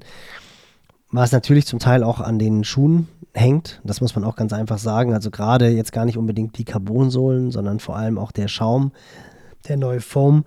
der entwickelt wurde, der Bestandteil natürlich der Carbon-Schule ist, der aber mittlerweile auch in vielen Trainingsschuhen finden ist. Und das ist etwas, was ich nur so am Rande gemerkt habe, weil seit die Schuhe auf dem Markt sind, bin ich jetzt kein besonders schneller Läufer mehr. Aber wenn ich mal so ansatzweise eine Form hatte in den letzten Jahren und dann mal so einen Schuh angezogen habe und dann einfach mal so, keine Ahnung, richtig lang bin ich nicht gelaufen. Ich bin, glaube ich, einmal ein 22er damit gelaufen und hatte eigentlich gar keine Form und bin dann hinten raus auf so 350, 345er Schnitt gelaufen und war mir eigentlich sicher, am nächsten Tag müsste ich komplett auseinanderfliegen. Habe ich gar nichts gemerkt und habe gedacht, das ist ja wirklich faszinierend. Also das liegt tatsächlich auch an den neuen Schuhen, dass du halt mehr Kilometer realisieren kannst und dass du halt die langen Läufe besser wegsteckst. Ultra Running ist jetzt natürlich nochmal ein anderes Phänomen. Also Darum ging es ja auch nur, um das kurz, wenn du es nur überflogen hast, dass natürlich Gen die, die, genau. die, Kilometer das in der Woche beim Ultralaufen viel, viel höher sind als bei allen Triathleten, weil wir ja noch Swim und, und Bike dabei haben und dass äh, da natürlich genau. du auch nicht irgendwie drei Longruns die Woche machen kann und die halt diese hohen Volumina oder sie dann vor allen Dingen durch halt äh, äh Double, Triple Days äh, eben reinholt und trotzdem eine hohe, hohe Mileage hat. Exakt. Und du darfst ja auch nicht vergessen, ich meine, die laufen halt tatsächlich 100 Kilometer Läufe oder 100 Meiler. Also 100 Meilen sind halt einfach 160 Kilometer. Ja, das ist ja in den letzten Jahren auch. Das ist wirklich nur so eine ganz, ganz kleine Spitze. Aber viele haben schon mal vielleicht vom Western State gehört. Das ist ja so in den letzten Jahren, das ist ja so doch ein bisschen populärer geworden auch. Und das sind ja ganz andere Distanzen und auf die kannst du dich, glaube ich, auch nicht vorbereiten. Und ich glaube auch tatsächlich, das musst du auch nicht, weil da einfach so dieses Kosten- und Nutzenverhältnis von den langen Läufen einfach nicht gewährleistet ist. Ich glaube tatsächlich, so eine kritische Grenze sind, wenn du einen sauberen Laufstil hast, wenn du gut vorbereitet bist, so die zweieinhalb Stunden. Also alles jenseits der zwei Stunden ist wirklich schon hart, aber so zweieinhalb Stunden, das geht irgendwie noch. Und spätestens ab drei Stunden fängt es dann halt wirklich an, einfach sehr, sehr lang zu sein und dann ist einfach auch die Gefahr sehr groß, dass man mehr Schaden an der Struktur verursacht, als dass man einen positiven Gewinn muskulär erzielt oder auch vom, vom Kopf her erzielt, dass man weiß, man kann diese Strecke covern. Ich meine, die Läufer, die den Marathon jetzt nicht wahnsinnig schnell laufen, also ich sage jetzt mal, das meine ich ganz respektvoll, ich sage jetzt mal so sechster Schnitt, dann läuft man den Marathon in vier Stunden zwölf da sollte man meiner Meinung nach schon vorher mal einen, 30 Kilometer Lauf gelaufen sein, um mhm. einfach diese magische 3 vorne mal stehen zu haben. Und wenn ich das dann im 6,30er Schnitt absolviere, dann, bist du schnell bei drei dann Stunden. ist es ja schon, dann bist du schon deutlich über drei Stunden unterwegs. Also dann rennst du halt schon drei Stunden, was ist dann, drei Stunden 15. Das ist ja schon echt ein richtig, richtig langer Lauf. Und wenn du einen 35er machst, bist du dann eher bei dreieinhalb Stunden. Und das ist halt schon, das ist schon echt, da muss man sich halt schon überlegen, wie viel macht man davon. Und da würde ich vielleicht ein, zwei machen, wie gesagt, für die Birne, so vier, drei Wochen vor Marathon. Aber den würde ich jetzt nicht empfehlen, längere Läufe zu machen. Wenn du jetzt von Topläufern ausgehst, die jetzt irgendwie, ich sage jetzt noch nicht mal mehr Weltspitze, aber die jetzt so den Marathon im 330er Bereich laufen, dann äh, rennst du den Marathon in 2 Stunden 30 da bist du dann im Training eher so bei zwei Stunden, zwei Stunden 15 in den spezifischen Vorbereitungsläufen. Das kannst du halt durchaus machen. Wenn du dich aber auf ein Ultra vorbereitest, und das habe ich interessanterweise einmal mit einem meiner Athleten gemacht. Das war auch so zur Corona-Zeit, wo du diese Ultramärsche auf einmal hattest. Und da waren keine Wettkämpfe. Und das ist ein Typ, der läuft den Marathon jetzt gut, aber jetzt nicht überragend. Also der würde vermutlich, wenn wir eine Marathon-Vorbereitung machen, eine spezifische, würde der irgendwas so um die 235 240 vielleicht laufen. Es äh, arbeitet wahnsinnig viel. Der kann wirklich nur maximal einmal am Tag trainieren und macht das dann auch immer morgens von fünf bis sechs. Der ist Unternehmensberater und hat vier Kinder. Also der ist wirklich, war auch schon zweimal auf Hawaii, also ein absolutes Viech, auch gerade mental, eine unheimlich positive Einstellung und macht die Sachen einfach nur. Also wirklich ein krasser Typ. Und der ist dann einen 100 Kilometer Lauf gelaufen und den längsten Lauf, den wir gemacht haben, waren, glaube ich, einmal 35. Also der ist schon oh, öfter krass. 30 gelaufen, 35. Aber wir haben nichts Längeres laufen lassen. Er ist natürlich Rad gefahren, kommt vom Triathlon. Das ist natürlich ein Riesenvorteil, weil du dann halt einfach diesen, diesen Fettstoffwechsel und diese Länge ganz gut simulieren kannst. Der ja. ist auch mal vorher fünf Stunden Rad gefahren, auch mal sechs Stunden Rad gefahren. Aber der hat jetzt keine Monsterumfänge gemacht. Und der hat dann dieses Rennen gewonnen. Das war nur ein kleines, hier oben irgendwie im Norden. Aber ist, ich meine, ein 4,55er Schnitt gelaufen. Boah. Und, und zu dem Zeitpunkt habe ich gerade die, habe ich gerade die Laufcamps für die Runners World organisiert und habe dann mit einem Redakteur, dem Henning Lehnitz, darüber gesprochen und meinte, hier Henning, weil der halt auch so Ultraläufe gemacht hat und der konnte es halt überhaupt nicht glauben und dann hat er mich gefragt, so ey, wie viel hat er denn trainiert? Ich so, Henning, der hat nicht so viel gemacht. Und ich glaube, alles, was nachher so jenseits des, des Marathons oder der 50 Kilometer passiert, und da schließt sich ein bisschen der Kreis zu Tom, zu Tobi Schlegel von, von Viva TV, zu, zu, Tom und als wir darüber geredet hatten, wie das war bei dem, bei dem äh, Wings for Life Run, ja. äh, wo wir alle gesagt haben, wir hatten einfach nach 30, 35 Kilometern keinen Bock mehr weiterzulaufen, weil du so gedacht hast, ey, was soll das jetzt? Und ich glaube, dass tatsächlich nachher alles, was so jenseits der Marathongrenze oder 50, 60, 70 Kilometer passiert, ist primär wirklich Kopf. Es ist Kopf. Ja und das ist natürlich mittlerweile Ernährung, dass du weißt, okay, du kriegst deine Kohlenhydrate rein, die du, die du verbrauchst. Aber darauf kannst du dich nicht vorbereiten. Das ist ein bisschen wie im Ironman, so diese letzten 20 Kilometer, wo du auch, das ist irgendwie so diese Dark Zone, wo du dich auch in so einem Bereich bewegst, wo keiner so richtig sagen kann, warum wirst du eigentlich langsamer, wenn du dich gut verpflegt hast und wenn du nicht überpaced hast. Weil du halt einfach so eine unglaubliche Kopfmüdigkeit hast. Das ist ja ich finde auch, dass ein reinen Marathon zu laufen härter ist, als ein Marathon im Ironman zu laufen. Ja, also an, die, anders. Weil die Geschwindigkeit hart, ne? an, anders Im Ironman ja, ist es vom Kopf her viel härter. Und ein reiner Marathon genau. ist halt körperlich viel, viel, viel härter. Genau. Du bist dann halt richtig an der Schmerzgrenze und dir tut jeder Schritt weh. In, im, Im Weltklassebereich ist es natürlich so. Also jetzt die absolute Weltspitze, Frauen, Männer, Ironman, die laufen genauso hart. Anders kommt die, kommt die Leistung nicht zustande. Aber so der Großteil der Ironman-Finisher, die nehmen ja in dem Moment, wo es halt anfängt, richtig weh zu tun, nehmen die ja raus. Weil die gar nicht, die haben sich gar nicht die Möglichkeiten, sich darauf vorzubereiten. Das war bei mir früher auch so. Wenn ich überlege, wie ich am Ende meiner Karriere, als ich im Ironman dann 2,46 gerannt bin, wie ich da, wie nahe am Schmerz ich gerannt bin, das konnte ich mir bei meinem ersten Ironman überhaupt nicht vorstellen. Ja. So, da, da, als es da wehgetan hat, bin ich halt erstmal gegangen und habe mich entspannt verpflegt und bin dann wieder losgelaufen. Und wenn du aber halt weißt, ey, es geht hier irgendwie ums Treppchen oder ums, um Sieg, dann gehst du nicht durch die Verpflegungsstunde, sondern marschierst halt durch. Das ist ein ganz komplett anderer Unterschied. Also ich glaube, das hat einfach diese Kopfkomponente bei den richtig langen Laufwertkämpfen, den kannst du sehr, sehr schwer trainieren. Und das, deswegen ist die Frage, muss ich diesen Umfang machen, ja oder nein? Es gibt so ein ganz schmaler Grad. Du hast ja auch viele Profitrainer, die sagen, du musst auch nicht so wahnsinnig viel lange Läufe machen. Also ich bin, ich bin Fan von, von langen Läufen, das weiß, glaube ich, auch jeder. Das ist ja auch nicht auf meinem Mist gewachsen. Das ist äh, Arthur Lydiard, habe ich auch schon sehr, sehr häufig erzählt, auch von dem auch die Hügelläufe kommen. Muss ich immer ein bisschen lachen, wenn die Leute schreiben, so, ich habe Hügelläufe auf dem Plan, das ist Görke. Wenn man mal schaut, wer Hügelläufe macht. Sam Laidlow ist in den Seealpen, äh, glaube ich, 20 Kilometer bergauf. Jetzt hör doch auf, du hast die erfunden, fertig.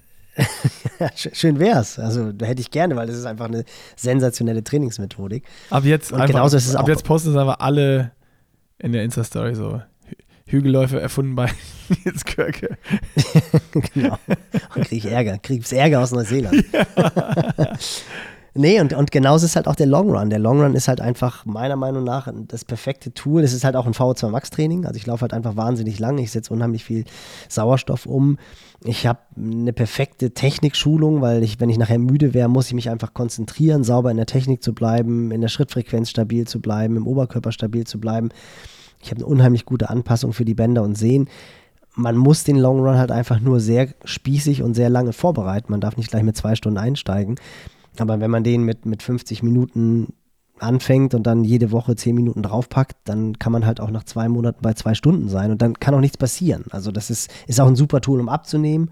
Also auch für diejenigen, die ein bisschen zu viel Kilo drauf haben, alles jenseits der 90 Minuten, 100 Minuten hilft halt total beim Abnehmen.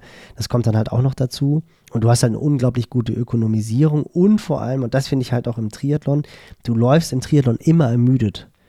Also selbst wenn du jetzt nur für die olympische Distanz trainierst, darfst du ja nicht nur für einen Zehner trainieren, sondern du hast ja schon in der Weltspitze fahren die 50, 55 Minuten Rad und schwimmen 15, 17 Minuten. Also du bist ja schon eine Stunde 10 unterwegs, wenn du auf die 10 Kilometer gehst. Das heißt, du musst zumindest so trainieren, als wenn du dich auf einen Halbmarathon vorbereitest. Und bei der Halbdistanz sieht das Ganze dann nochmal komplett anders aus. Da ist es nicht wie beim Marathon, aber da ist es dann schon eher so, der Halbmarathon, dass es sich so anfühlt wie beim Marathon zwischen Kilometer 10 und Kilometer 31. Ja. Das heißt, auch da musst du dann nicht nur für die 21 Kilometer trainieren, sondern meiner Meinung nach macht es auch für die Halbdistanz durchaus Sinn, auch im Winter schon in der ruhigen Grundlagenphase zwei Stundenläufe zu machen, weil du halt einfach eine unheimlich gute Ökonomisierung hinbekommst und einfach eine unheimliche Ausdauer bekommst. Und das ist dann eigentlich auch eine ganz gute ähm, Brücke zu deiner Frage, wie das ist mit den Kilometern zur Arbeit hin und zurück. Als Longrun zählen sie das nicht, das habe ich jetzt schon gemerkt. Als Long Run zählen sie nicht, aber natürlich ist es auch so, wenn du jetzt morgens neun Kilometer zur Arbeit läufst und nachmittags wieder zurückläufst, hast du natürlich unheimlich gute äh, 18 Kilometer und du kannst ja auch problemlos den zweiten Lauf noch ein bisschen länger gestalten. Das heißt, morgens machst du dann einfach nur einen ganz entspannten Auftaktlauf, frühstückst dann richtig schön bei der Arbeit, hast schon mal die erste Stunde mit dem Frühstück verbracht, du musst dich nicht um die Arbeit, musst dich nicht um die Arbeit kümmern. Duschen kannst du auch nach dem Stempel, dann ist auch schon mal wieder eine Viertelstunde um. Und auf, ja, dem, auf dem Rückweg zack, machst du dann, noch sechs Stunden auf der Arbeit. Äh, zack, ist schon wieder Mittagspause. Win-Win-Situation. Musst halt nur deinen Job erledigen. Das ist, das, ist halt, das ist halt die Kunst. nee, und auf dem Rückweg, auf dem Rückweg. Und was machst du in der Mittagspause? da gehst du natürlich schwimmen, das ist doch klar, oder nicht? Nee, und den Rückweg kannst du dann natürlich irgendwie als Tempowechsellauf gestalten oder als Crescendo-Lauf oder du läufst halt ein klein bisschen länger und dann hast du halt einen sensationellen Trainingstag. Aber wie ist das und jetzt genau mal so, äh, wenn ich jetzt, also äh, du hast einen Top-Trainingspark, das hast du gesagt, das bringt was, das ist natürlich klar und mehr Kilometer oder mehr Einheiten ist, ist, ist super. Aber wie ist es jetzt so, ich habe einen Trainingsplan und da stehen jetzt halt drauf 10 Kilometer Lauf an dem Tag. Und ich denke jetzt, ah super, Arbeitsweg sind genau fünf. Laufe ich morgens hin, fünf, abends fünf zurück. Wie stehst du dazu? Das ist natürlich nicht also generell total gut, aber da würde ich dann immer versuchen, den zweiten Lauf ein bisschen länger zu Also, dass du dann mehr Kilometer machst, als auf dem Plan steht. Genau. Ja, weil du, es ist ja, der 10-Kilometer-Lauf ist ja ein, ein, Lauf 10 Kilometer hintereinander. Ja. Das ist dann ja ein Lauf um die, ich sag jetzt einfach mal zwischen 45 und 55 oder 60 Minuten, wenn es jetzt ein ruhiger Grundlagenlauf ist. Und wenn ich dann jetzt 30 Minuten hinlaufe und 30 Minuten zurücklaufe, ist es natürlich nicht das Gleiche. Ja, genau, aber darauf also wollte ich hinaus. Das ist ja genau diese genau. häufigste Frage. Ich habe hier äh, zwei Stunden Radfahren im, im Plan. Ich fahre morgens eine Stunde auf die Arbeit hin, eine Stunde abends zurück oder fahre dann vielleicht anderthalb zurück oder was auch immer. Also, und wenn man das jetzt verlängert, was würdest du sagen, ist okay, weil du ja dann immer so ein bisschen mehr machst, als im Plan steht. Da musst du dann irgendwann auch aufpassen, dass es nicht kippt äh, dass nicht die Gesamtbelastung okay. zu hoch wird. Also A, würde ich jetzt mal als Tipp sagen, hört extrem auf euer Körpergefühl. Das heißt, wenn ihr eh schon müde seid, dann natürlich nicht sowas machen, dann äh, lässt, lässt man es weg und macht halt nur den Zehner am Tag. Äh, fährt man vielleicht mit dem Bus oder mit der Bahn zur Arbeit und joggt zurück oder was auch immer. Ähm, aber wie viel kann ich denn da jetzt erhöhen? Klar, Radfahren ist ein bisschen einfacher, da bin ich wahrscheinlich flexibel, aber beim Laufen jetzt da irgendwie statt 10, 15 zu laufen, hört sich jetzt für mich viel an. Nee, das wären ja auch zwei Einheiten. Dann hast du ja quasi die Einheit, die im Plan ist, absolviert, plus die fünf Kilometer morgens hin oder halt abends zurück. Das wäre definitiv zu viel, weil das wäre eine Einheit, eine zusätzliche Einheit, die im Plan so nicht vermerkt ist und dann kommt das ganze Gerüst ins Wanken und kann dann halt in der dritten, vierten, fünften oder siebten Woche kaputt gehen. Ja. Da würde ich dann halt gucken, dass ich dann tatsächlich irgendwie so ein Mittelding mache, dass ich sage, ich laufe fünf Kilometer hin und laufe sieben, maximal acht Kilometer zurück. Ah, okay. Dann habe ich so zwölf, zwölf, dreizehn Gesamtkilometer habe eigentlich mehr, aber die ganzen waren gesplittet und die zweite Einheit war definitiv spürbar kürzer als das, was im Plan stand. Okay, also dass man also so maximal der, der, der längere Lauf 120 Prozent des Tages kommt oder so. Ja, irgendwie so. Ja. Also da gibt es jetzt, äh, kann man ganz, ganz schwer eine Prozentzahl sagen, weil das ja auch wieder davon abhängig ist. In welcher Phase du äh, bist. Was, ja. ja, welcher Phase du bist, welchen Background hat der Athlet. Und genauso ist es auch beim Radfahren. Also da würde ich sagen, auch, weil du es gerade so ansprichst, ich finde so eine halbe Stunde kann man tatsächlich fast schon als Training bezeichnen. Also wenn ich jetzt, wenn ich jetzt eine Viertelstunde oder 20 Minuten zur Arbeit fahre, da würde ich sagen, habe ich jetzt keinen besonders großen Trainingsreiz. Also da sagt Görke, Görke also, ganz knallhart, Garmin auslassen. Wir müssen das hier fest, ja, wir müssen das, das hier festhalten. Das ist hier. Du, ich hatte das, ich hatte das, ich hatte das gerade gestern bei einem Athleten, der sollte eine V2 Max Einheit fahren und dann äh, ich, ist er. Ich bin morgens einmal 30, 30 hin und abends einmal 30, 30 zurückgefahren. genau. Und er war aber am Dienstag war, am Dienstag war er bei uns im Lauftraining und dann haben wir uns Dienstag noch darüber unterhalten, dass er, dass er ähm, eigentlich Bock gehabt hätte, mit, den, mit der schnellen Truppe vorne mitzulaufen, wo ich dann auch gesagt habe, hey, pff, momentan, wenn du Bock darauf hast, du fühlst dich gut, dann äh, bremst nicht deine Beine, dann lass einfach deine Beine laufen und baller da mit. Und dieses Gespräch hatten wir halt und das Training ging halt irgendwie bis Viertel nach acht, halb neun. Und dann habe ich halt morgens den Rechner hochgeklappt, dann war es irgendwie halb neun, glaube ich. Und dann hat, war die V2 Max-Einheit schon an, also schon markiert. Und dachte alter Schwede, das kann doch nicht sein, dass er jetzt innerhalb von zwölf Stunden, also die, die Einheit absolviert hat. Und das war dann tatsächlich der Weg zur Arbeit. Das ah. waren dann halt irgendwie acht Kilometer. Ja. Und dann, dann habe ich, halt, so, hab ich gedacht, hä? Und dann habe ich halt geschrieben, musstest du abbrechen oder was? Ich habe mir die Einheit noch nicht genau angeguckt. Und er hat gesagt, nee, nee, das war einfach nur, das war einfach nur der Weg zur Arbeit. Lösche ich dir gleich raus. So, und das, das ist natürlich Schwachsinn. Also das kannst du nicht zählen. Ich finde so ab so einer halben Stunde, also da habe ich auch Athleten, wo dieses äh, Commuting heißt es dann in der Trainingseinheit Easy Commute hin und zurück. Ach geil, das ähm, schreibst du auch manchmal in die. Äh, in, in, das schreibe ich rein. Das ist dann im Plan drin. Ja, okay. Genau. Und, und da mache ich, so da mach ich das dann Ja, oder halt tatsächlich so, dass ich versuche, das morgens dann als nüchtern Einheit zu machen um dann halt wieder diese Stunde bei der Arbeit rauszuschlagen übers Frühstück, damit du dann halt weniger, weniger, Zeit, weniger Zeit am Job verbringen musst. Oh, ist herrlich, wenn man wir selbstständig kriegen, ist. Dann kann man wir kriegen jetzt so irgend so ein, äh, von allen Arbeitgebern und vom Arbeitsamt kriegen wir so ein FSK, FSK äh, genau. Arbeitnehmerstempel. FSK, FSK 65, wenn die Athleten alle in Rente sind. Diesen ähm, Podcast darfst du erst nach deiner beruflichen Laufbahn hören. Und auf gar keinen Fall im Studio. nee, und auf dem Rückweg baue ich dann halt äh, teilweise, wenn es halt passt, je nachdem, wie er halt aus dem Job rauskommt, baue ich dann halt irgendwelche Trittfrequenzpyramiden oder vielleicht auch irgendwelche Kraftausdauereinheiten. Das hängt ja dann auch immer ganz stark vom Tag ab. Also entweder dann Easy Commute zurück, ja. da stehen dann meistens zwei Optionen, oder tatsächlich irgendwelche Inhalte die dann aber halt umzusetzen sind. Ne? Also natürlich dann keine 30-30er oder 5-Minuten-Intervalle, sondern irgendwas, was halt geht. Ähm, das, das kann man schon nutzen, definitiv. Finde ich super oder spannend. Halt ich. Also ich meine, ist bei mir gar keine Option irgendwie, weil Arbeitsweg, äh, Schlafzimmer sind drei Meter. bis ins Arbeitszimmer. Nee, aber das ist, aber ich, also ich, ich, ich finde das mega spannend. Ich glaube, dass das viele draußen, gerade wenn du äh, mit, mit Standardplänen trainierst oder, keine Ahnung, ähm, dann auch mal, selbst wenn du mit einem Coach arbeitest und äh, dann überlegst du dir mal, oh, heute, ey, geiles Wetter und ich habe irgendwie, der Tag ist so voll. Äh, wie splitte ich das jetzt am besten oder kann ich es irgendwie mit dem Arbeitsweg verbinden, weil ich kann auf der Arbeit duschen oder was auch immer, finde ich, find ich mega spannend. Absolut und auch gerade auch gerade auch nachher in der Peakphase. Also das hatte ich auch wirklich äh, ganz konkret, also kann ich glaube ich auch sagen, weil wir ihn vorhin schon hatten bei Fritz, der dann halt tatsächlich irgendwie im letzten Jahr in der Vorbereitung auf, auf Frankfurt, ich weiß gar nicht, ob es letztes oder vorletztes Jahr war, weil die Zeit so unfassbar schnell rennt. Ich glaube, es war tatsächlich letztes Jahr. Frankfurt? Ähm, Fritz? Vorvorletztes Jahr. Rot. Rot, rot ah. sorry. Nee, ja, nee, okay. es, war, es, war, rot, sorry.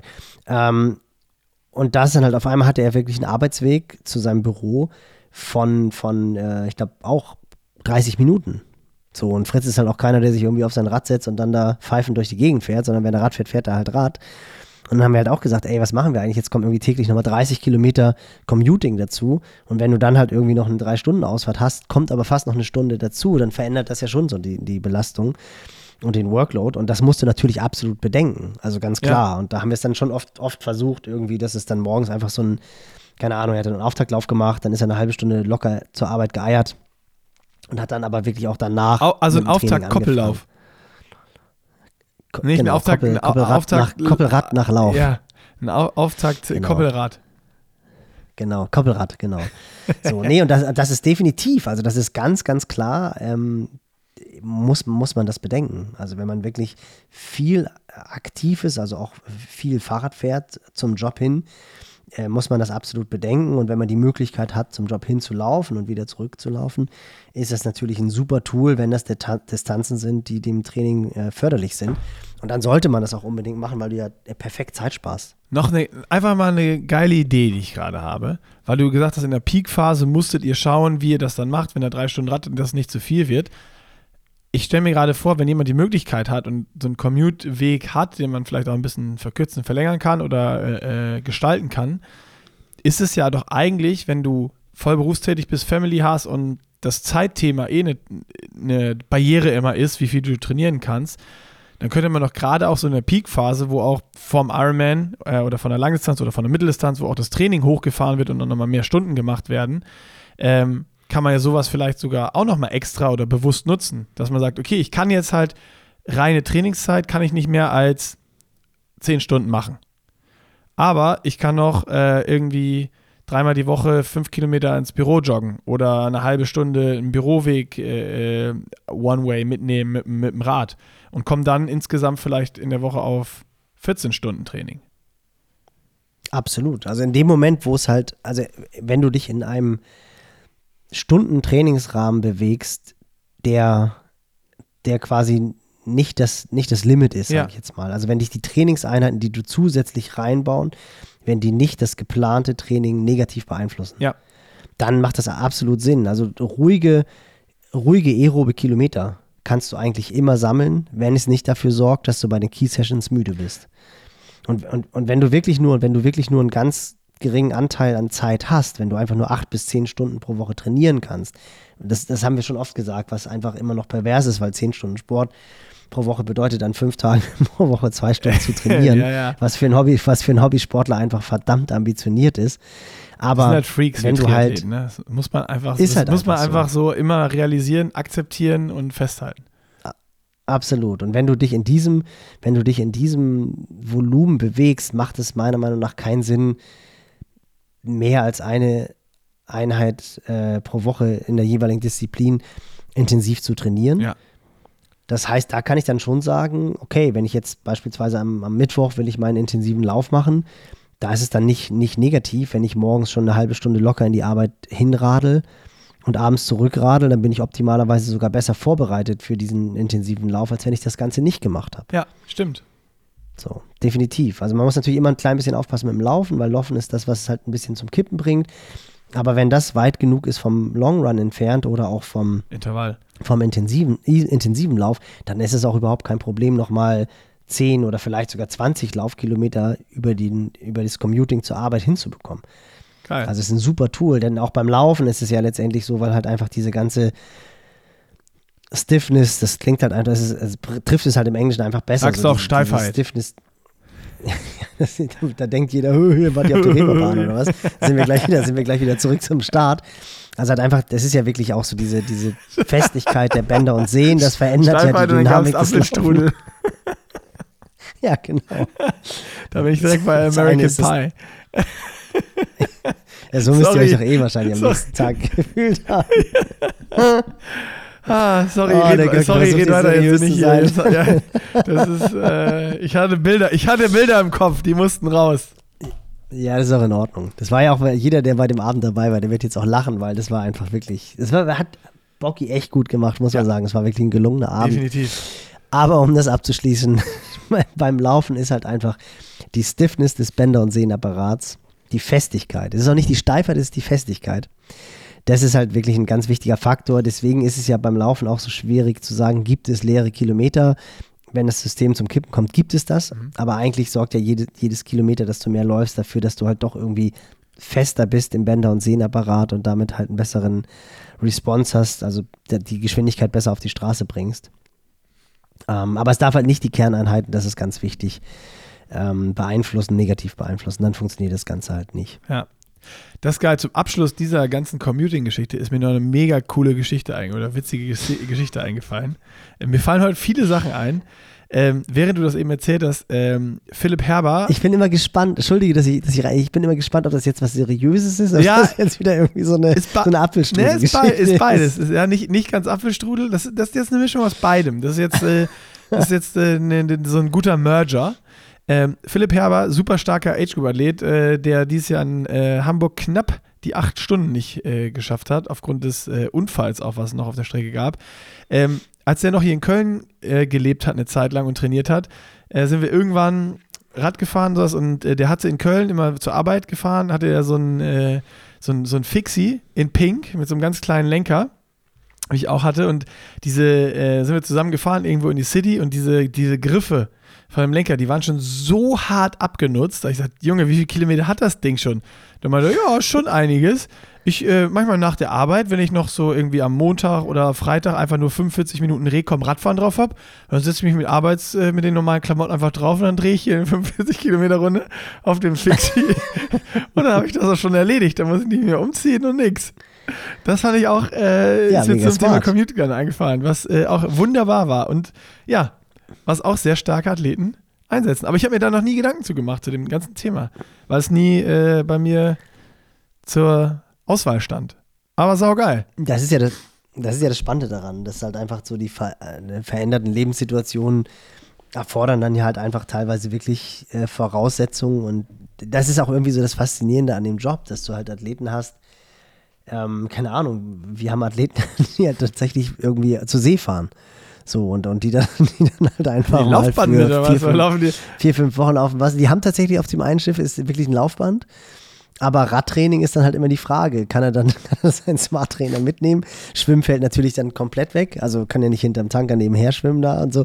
Also es ist, ist, halt schon, schon echt abgefahren. Zugseile, was teilweise, das ist super, genau, Zugseil. Und wenn er dann halt irgendwo im, im, Hafen ist, klar, dann kann er halt auch mal irgendwo schwimmen. Aber Geil. Äh, schwimmen würde ich jetzt nicht als seine Stärke bezeichnen. Ja, komisch. Aber das sind, das sind das sind schon, das sind schon äh, coole Herausforderungen, die man hat. Und du kannst ja nicht sagen, nee, du machst jetzt diesen Sport nicht, wenn du Bock darauf hast. Dann musst du halt einfach gucken, okay, wie findest du das Ganze? Das Gemeine daran ist natürlich, dass die immer irgendwie unter ihren Möglichkeiten bleiben, weil sie halt ganz genau wüssten, klar, wenn ich jetzt irgendwie dreimal pro Woche schwimmen gehe, ist die Wahrscheinlichkeit sehr, sehr groß, dass ich halt schneller schwimmen würde, als das, was ich mache, wenn ich halt nie ins Wasser springe. Wahrscheinlich. Halt also das ist eine, steile, eine richtig steile These, aber ich, würd diese, ich würde die heute, weil ich mutig bin, sogar mitgehen.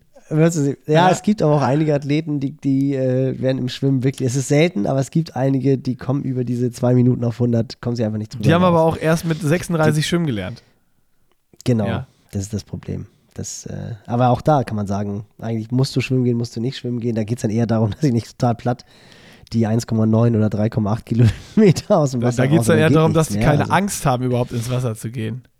Genau, genau so ist es, ja.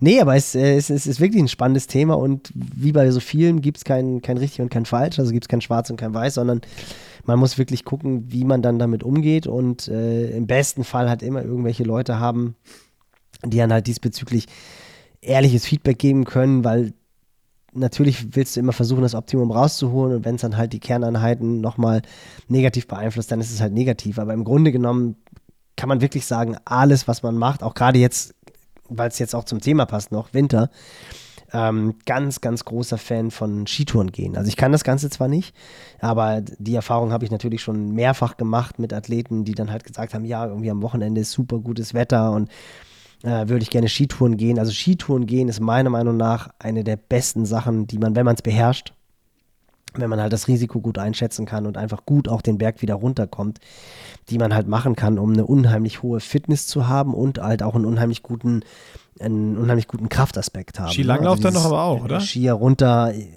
Skilanglauf auch? Also ja. absolut. Ist also, das also viel Oberkörper halt auch mit drin, ist auch für Schwimmen immer nicht verkehrt?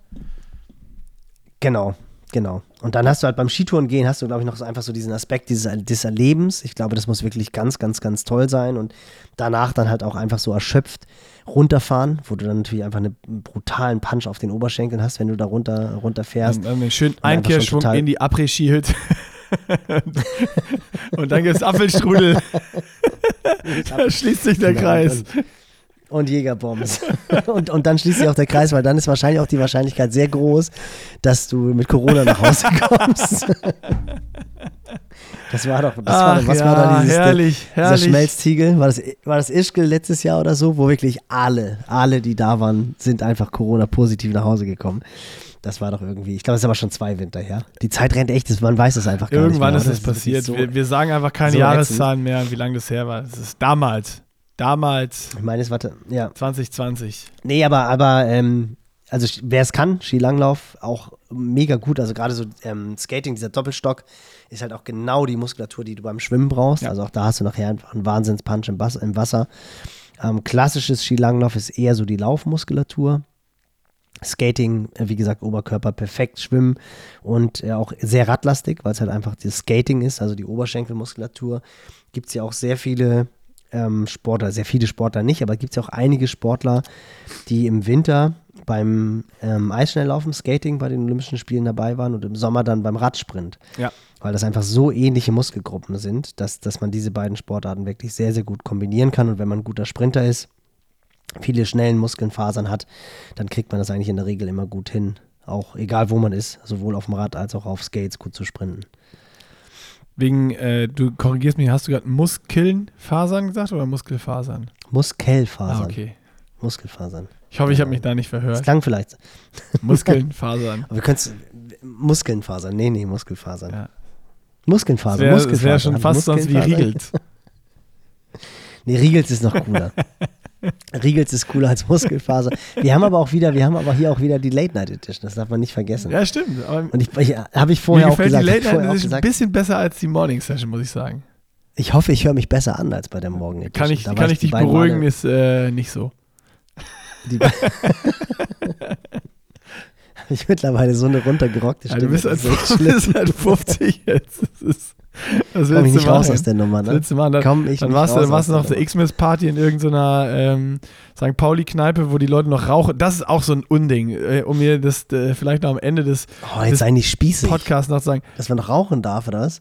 Boah, das nervt mich so hart, weil du wachst morgens auf und dann normalerweise ist es ja mittlerweile, äh, wenn ich irgendwo in die City fahre, äh, in, in eine andere Stadt fahre, ich weiß, ich habe eine Übernachtung, dann weißt du, dann ziehe ich meinen Hoodie, mein, mein T-Shirt, meine Hose einfach vom Vortag wieder an den Plan hatte ich da auch, ging aber nicht. das Ding hat, also die, ich hatte zum Glück noch so ein Hemd eingepackt und noch ein anderes T-Shirt, warum auch immer geistesgegenwärtig, aber den Pulli und das T-Shirt, was ich da auf dem Kiez in der Kneipe anhatte, ähm, ich glaube, den muss ich dreimal waschen. Das ist wie in der guten alten Zeit. Wenn du dann, das Schlimmste ist immer wirklich, wenn du, wenn du aufwachst und du hast einen Schädel also du wachst auf und denkst echt so, boah, Mist, die Party war zu hart, ich habe irgendwie keine Ahnung. Und dann gehst du unter die Dusche und wäschst deine Haare. Und dann kommt dieser, kommt dieser Qualmgestank oh. aus den Haaren noch dazu. Du stehst schon unter der Dusche und denkst, eigentlich soll es dir doch jetzt besser gehen. Aber so war es ja früher immer. Ja, ja. Es, Aber ich, ich finde es ich find's auch befremdlich. Also, das, also das stimmt ist, schon. Ja ich habe ich hab auch echt einen Einlauf bekommen am Freitag, weil das hier so im Flur nach, dieser, nach dem Mantel stand. Ja, aber du warst da gar nicht drin. Du hast dann eine Schachtel Ziggis geraucht wieder, weil du betrunken warst. Nee, das habe ich ja tatsächlich noch nie gemacht.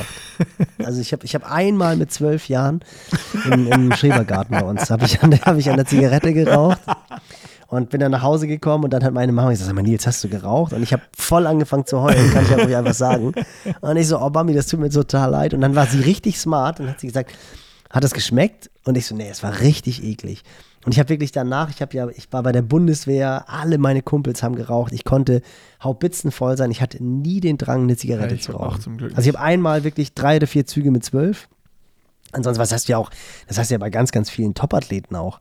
Also, die dann wirklich regelmäßig bei Partys irgendwelche Zigaretten Ja, rausholen. ja, siehst du öfter mal. Und ja, ja, absolut. Ich hatte, ich habe das immer mal wieder probiert, aber bei mir ist es, ich habe das glaube ich auch hier im Podcast schon mal erzählt, ich habe ein Déjà-vu. Äh, wenn ich dann an der Zigarette ziehe, da reicht auch einmal so ein tiefer Zug, dann wird mir so schwindelig. mir wird so schwindelig direkt. Ich, das Tabakflash oder so heißt es, glaube ich, im, in Fachkreisen.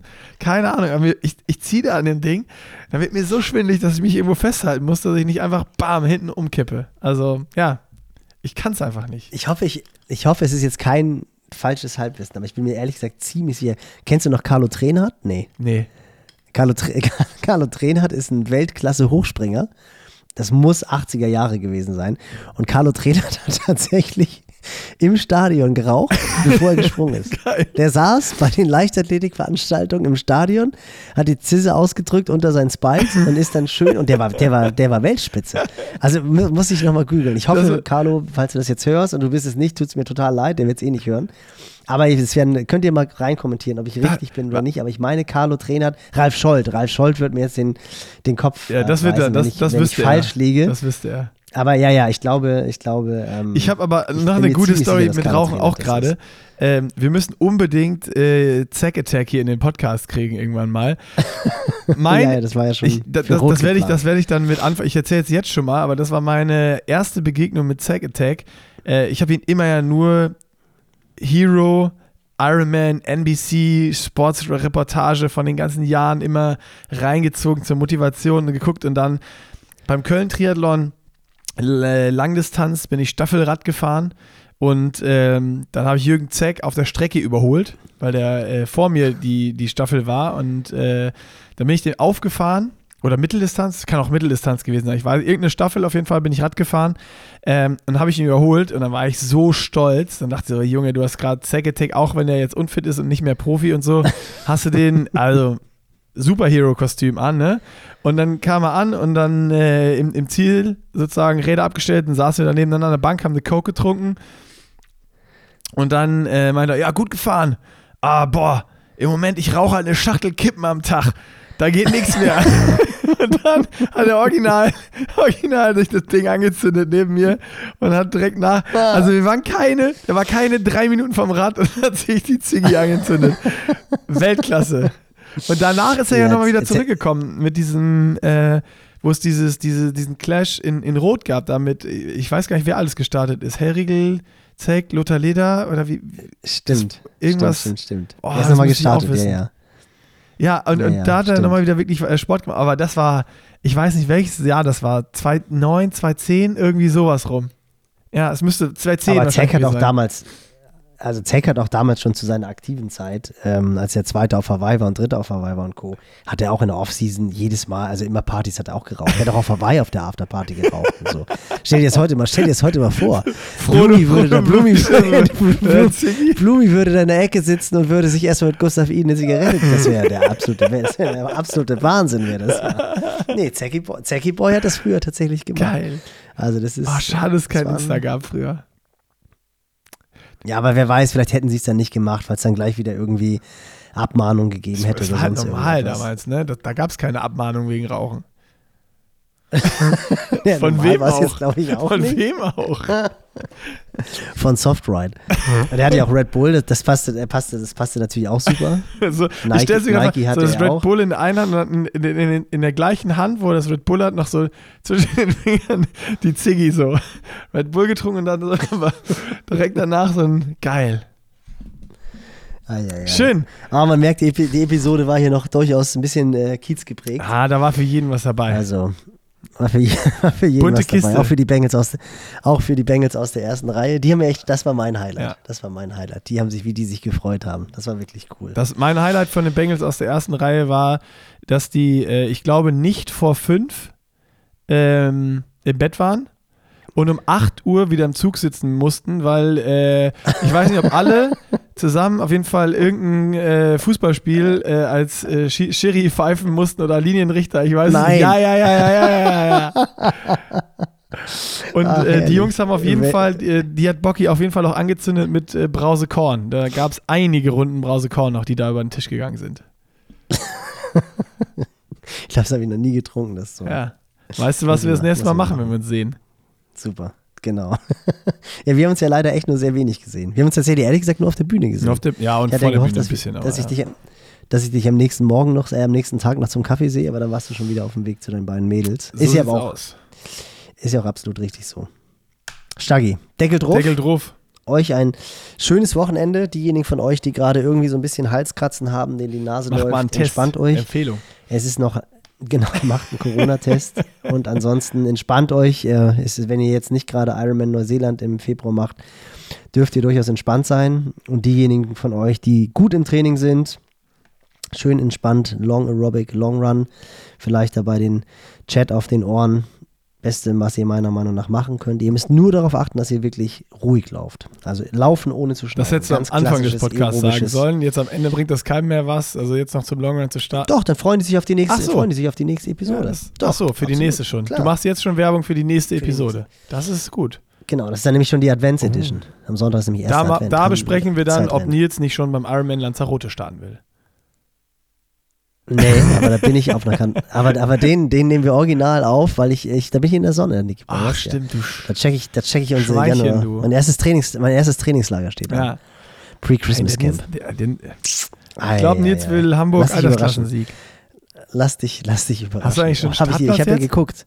Hab hast ich du Startplatz nee, hab Hamburg? Ich, nicht, ich habe dir, ich hab dir erzählt. Hast ne? du, ich habe dir den Kontakt, hast du 8,45. Oh. Und der Typ ist dann auch Weltmeister in Nizza oh. geworden.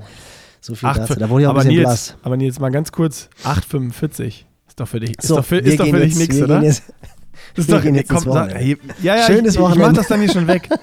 Ich kann es ja rausschneiden. 8,45 ist ja, das schaffst du ja, oder? reden wir über, über zwei Korn Brause. Dann, dann, dann sind wir bei einer, dann sind wir bei einer ah, Sub, Sub ich, 830. Ich, ich, ich versuch's weiter. Also, so. Tschüss. Schönes Wochenende, viel Spaß beim Training und bleibt gesund. 呵。